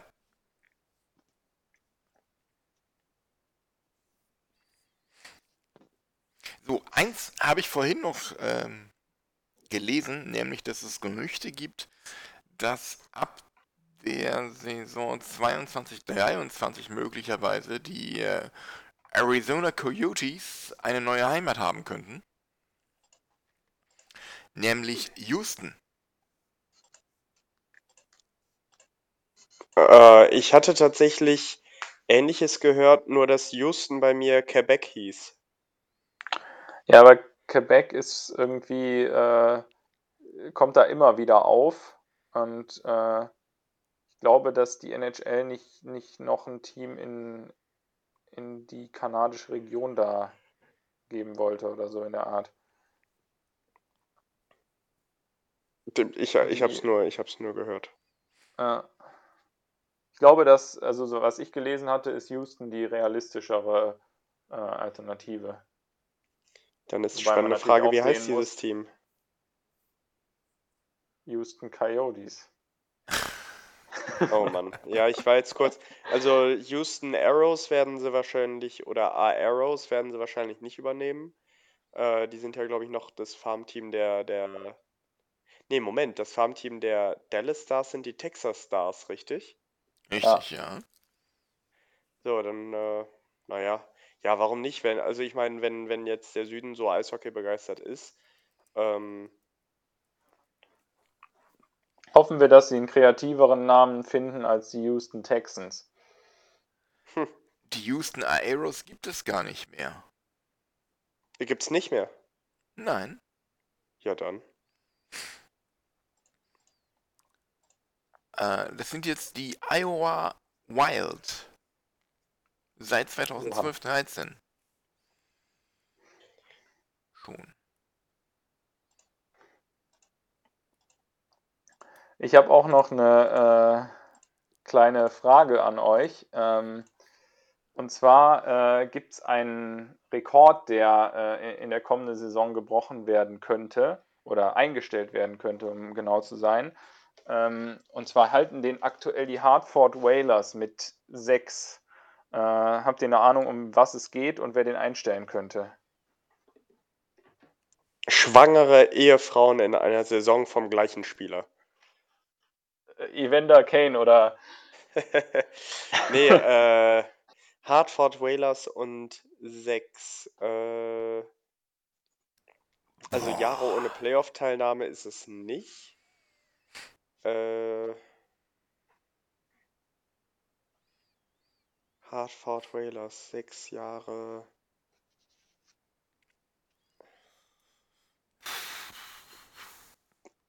Boah, äh, ja, doch, ich hab, oh, ich, ich hab eine Idee. Äh, irgendwie sechs Spiele mit so und so wenig Auslastung irgendwie in einer Saison, mit irgendwie, keine Ahnung, 5% Aus Zuschauerauslastung oder sowas? Nee, äh, das, das hätten wir ja dann wahrscheinlich äh, letzte Saison alles gehabt. Oder die davor. Ja, gut, aber wenn man, wenn man das jetzt mal nicht mit einbezieht. Ja. Soll ich auflösen? Mm, ja. Ich sag euch erstmal, wer es einstellen kann. Die Toronto Maple Leafs. Ah, ich glaube, ich habe eine Idee. Sechs straight Playoff-Teilnahmen, ohne die erste Runde zu überstehen. Yes. Six consecutive First Round Exits. Das ist Liga-Rekord. Und Ah, äh, die Maple Leafs könnten den einstellen. Das ist böse. Das ist so ein bisschen das äh, Tasmania Berlin der NHL. Nur in Die Maple. Leafs wären in dem Fall Schalke.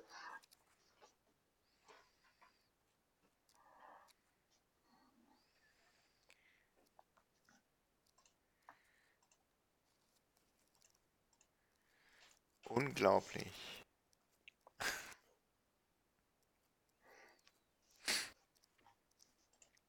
Sechs Saisons in Folge.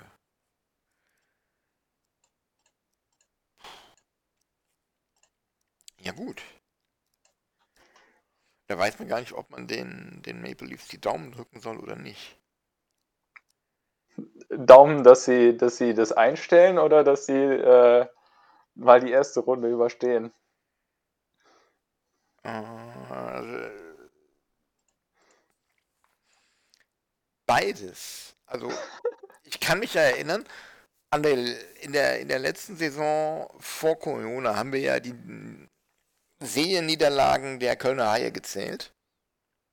Und haben uns dann geärgert, Mhm. dass es die Haie es nicht schaffen, Rekords aufzustellen oder zu brechen oder Ja. sowas. Ne?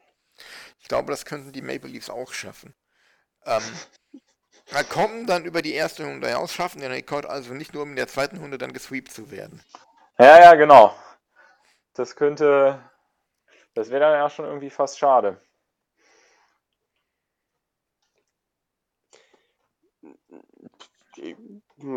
Ja, ja, es ist eine faire Bewertung.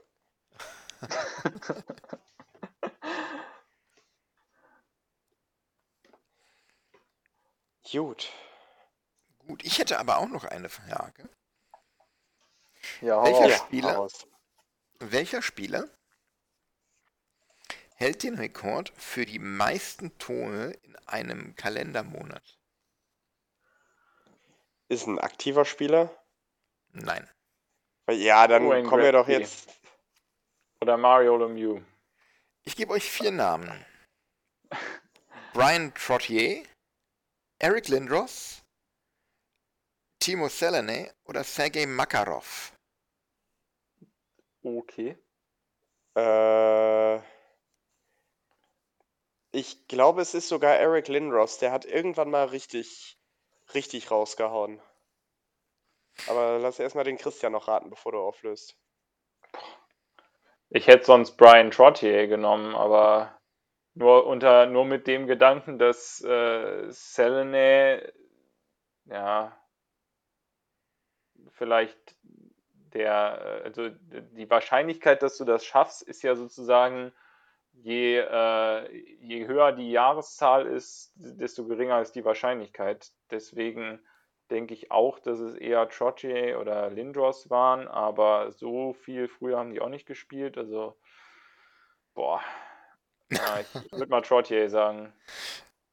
Nein, es ist äh, Timo Selene. Ach, verdammt.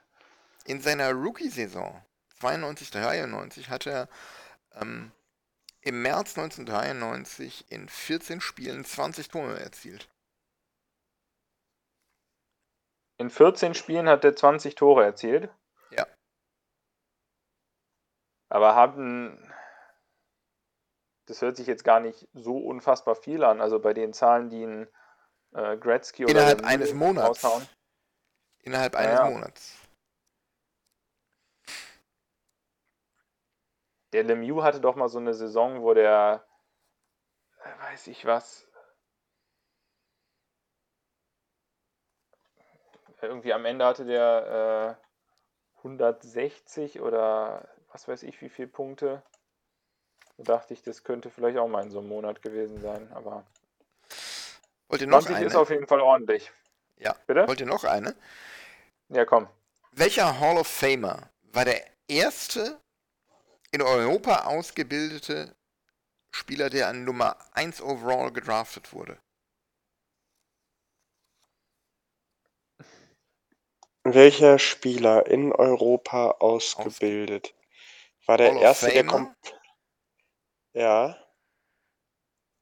Ein First overall Pick.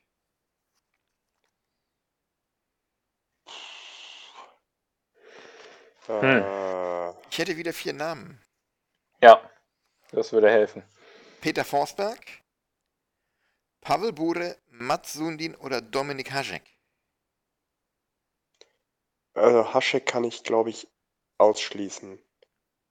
Ähm, Kann mir Pavel Bure vorstellen. Bin mir bei den Jungs aber auch nicht sicher, wer da First Overall war. ich muss mal überlegen. Äh, der erste komplett in Europa ausgebildete.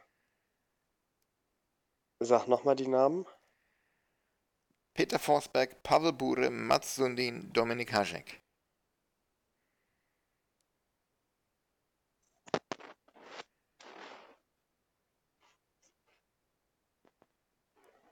Und der war First Overall. First Derjenige. overall.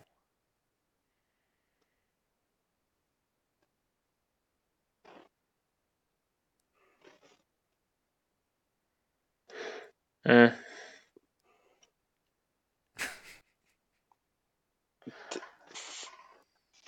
Ich Äh, überlege halt auch gerade, äh, ich glaube, dass Sundin von den Vieren als letzter gedra gedraftet wurde, denke ich, weiß ich nicht.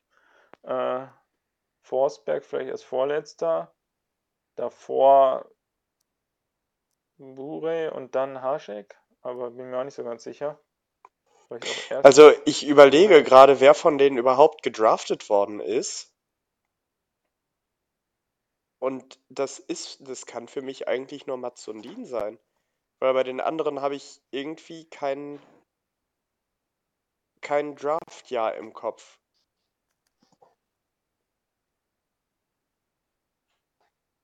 Bezieh oder, oder beziehungsweise nicht an, äh, nicht, nicht an, nicht an 1 zumindest. Also Mats Sundin ist der einzige, wo ich sicher weiß, dass der Nummer 1 war. Äh, Haschek, glaube ich, ein, ich glaube nicht, dass der Nummer 1 gepickt worden ist, weil Glaube ich auch nicht.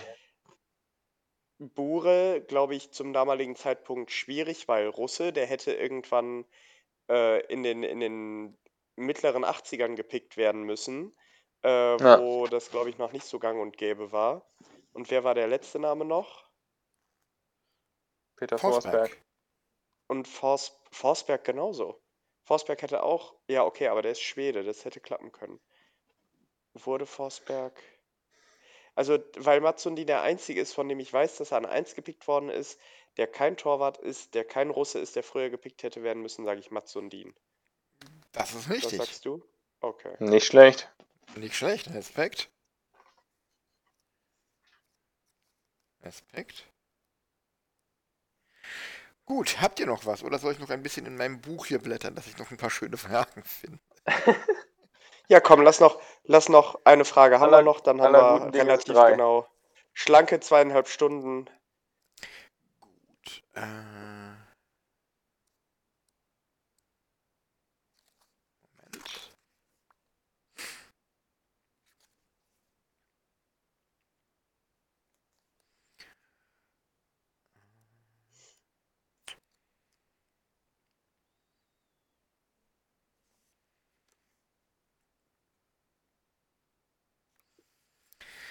Welcher Hall of Famer ist der niedrigste Draft-Pick, der die Calder Trophy als Rookie des Jahres gewonnen hat?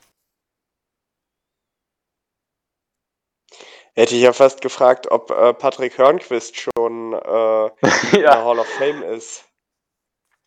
nein, ist er nicht. äh, Ich habe auch wieder vier Namen. Luke Robitaille, Martin Brodeur, Sergei Makarov, Brian Leach.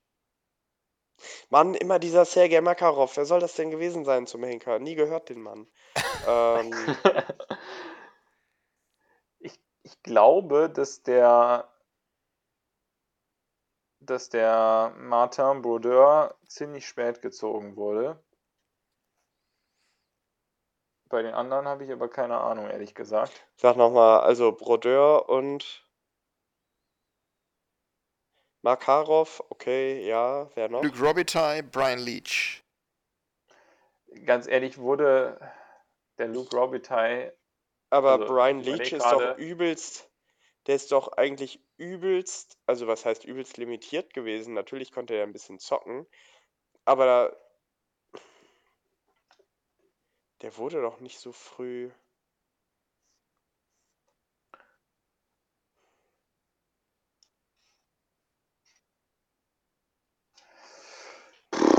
Äh, irgendwie Wobei, sagt mir.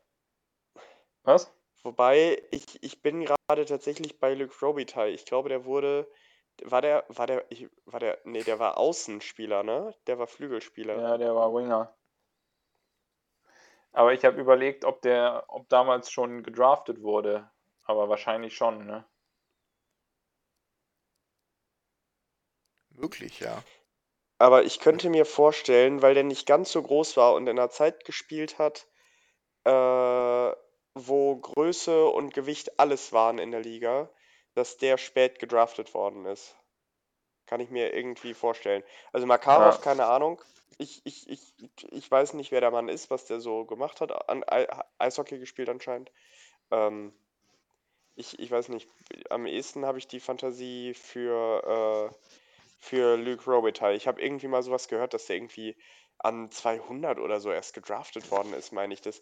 Der, der war doch auch bei den Top 100 NHL-Spielern, also 100 Jahre, 100 Spieler dabei. Äh, Und ich glaube, da haben die Ja. das gesagt, dass der spät gedraftet, äh, gedraftet worden ist. Gepickt worden. Ja, also wenn der, wenn es da einen Draft gab zu seiner Zeit, dann kann ich mir das auch gut vorstellen. Ansonsten hätte ich wahrscheinlich auf, wäre ich wahrscheinlich auf Brodeur gegangen, aber die anderen beiden sehe ich auch nicht wirklich. Okay, es ist Sergei Makarov. Ja, gut, we- wenn ich jemanden nicht kenne,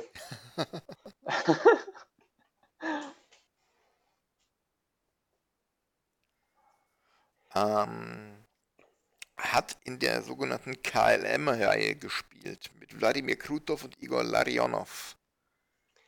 das klingt nach Red Wings. Waren das, waren das Ja. nicht die, äh, wo, wo die, äh, die gegen, die gegen das US Miracle Team verloren haben? In der, Das, das weiß ich Bei- gar bei nicht so genau. Das ist Ja. durchaus möglich. Hier steht Larionov nur- war ja. Ja. Hier steht nur, dass er ähm, 1989 gedraftet wurde und zu dem Zeitpunkt bereits äh, äh, äh, neunfacher Gewinner der Izvestia Trophy als äh, Topscorer der sowjetischen Liga war. hm. Und er wurde als an 241 über Overall gezogen erst. Oh, krass. Das ist ja dann. Aber mal bequem siebte oder achte Runde. Ah. Ja.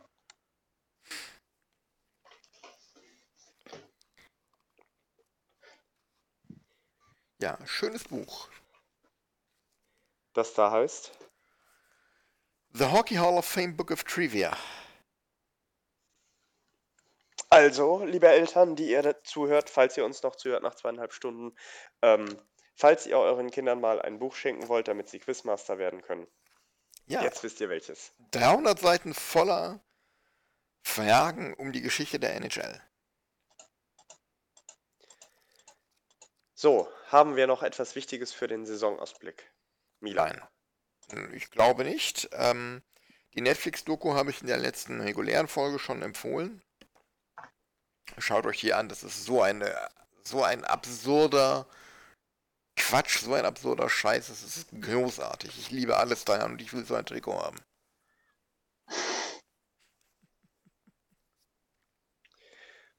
Früher sagte man, ich will ein Kind von ihm, aber okay. Ähm, Christian, wichtige letzte Worte zur NHL-Saison. Ja, ich hab, äh, ich bin heiß. Ich freue mich, dass es losgeht und äh, wird bestimmt endlich mal, also, also wir werden es genießen, einfach mal eine, ähm, eine volle Saison jetzt zu bekommen. Und äh, ich glaube, wir haben das Ganze jetzt im Detail analysiert äh, und dann können wir jetzt mal abwarten, ob wir die Sachen richtig eingeschätzt haben. Genau. Wäre ja, wär ja mal tatsächlich interessant, äh, wenn wir, wenn wir da irgendwie eine Übersicht draus machen könnten und dann können wir uns das äh, in neun Monaten mal um die Ohren hauen. Das lässt sich bestimmt machen. Gut, ja, ich habe dann auch nichts Wichtiges mehr. Ich habe dann, ich habe mich jetzt ausgequatscht dann auch für heute. Ja, dann. Ähm, André, du hast uns äh, durch die Sendung geführt heute, deshalb würde ich sagen, obliegen dir die allerletzten Worte. Deshalb danke ich allen fürs Zuhören, für die Zeit und bis zum nächsten Mal. Christian, bevor ich dann darf, möchtest du auch noch was loswerden? Ja, erstmal ein herzliches Dankeschön, dass ihr mich wieder eingeladen habt. Äh, macht immer Spaß, mit euch ein bisschen äh, über die, die Feinheiten der NHL-Entwicklung zu fachsimpeln und äh, ich hoffe, ähm, es hat Spaß gemacht zuzuhören. Mir hat es auf jeden Fall Spaß, ge Spaß gemacht, mit euch aufzunehmen. Und äh, jetzt aber die letzten Worte von dir, André. Ja, danke, danke für eure Geduld. Äh, war eine Folge, die man sich auch auf zwei, drei, vier, fünf, sechs Wege aufgeteilt haben kann, wenn ihr es denn bis zu Ende geschafft habt. Äh, schreibt uns gerne, wenn ihr es bis zum Ende geschafft habt. Äh, lasst uns ein Like oder ein Follow oder beides da auf Instagram, Twitter, Facebook. Äh, folgt uns auf Apple Music, Spotify, Soundcloud und wo man sonst noch so tolle Dinge hören kann, tolle Podcasts hören kann. Ähm, habt euch alle ein bisschen lieb. Das tut uns gut in dieser Zeit. Ähm, freut euch auf die NHL-Saison. Schaut mal rein, wenn es bei Sport 1 läuft, wenn es bei Sky läuft. Es macht Bock, ist eine geile Alternative zu Football, wo, ja, es ja auch den einen oder anderen Fan gibt. Und ansonsten wünsche ich euch, bis wir uns das nächste Mal hören, eine gute Zeit. Auf Wiederhören.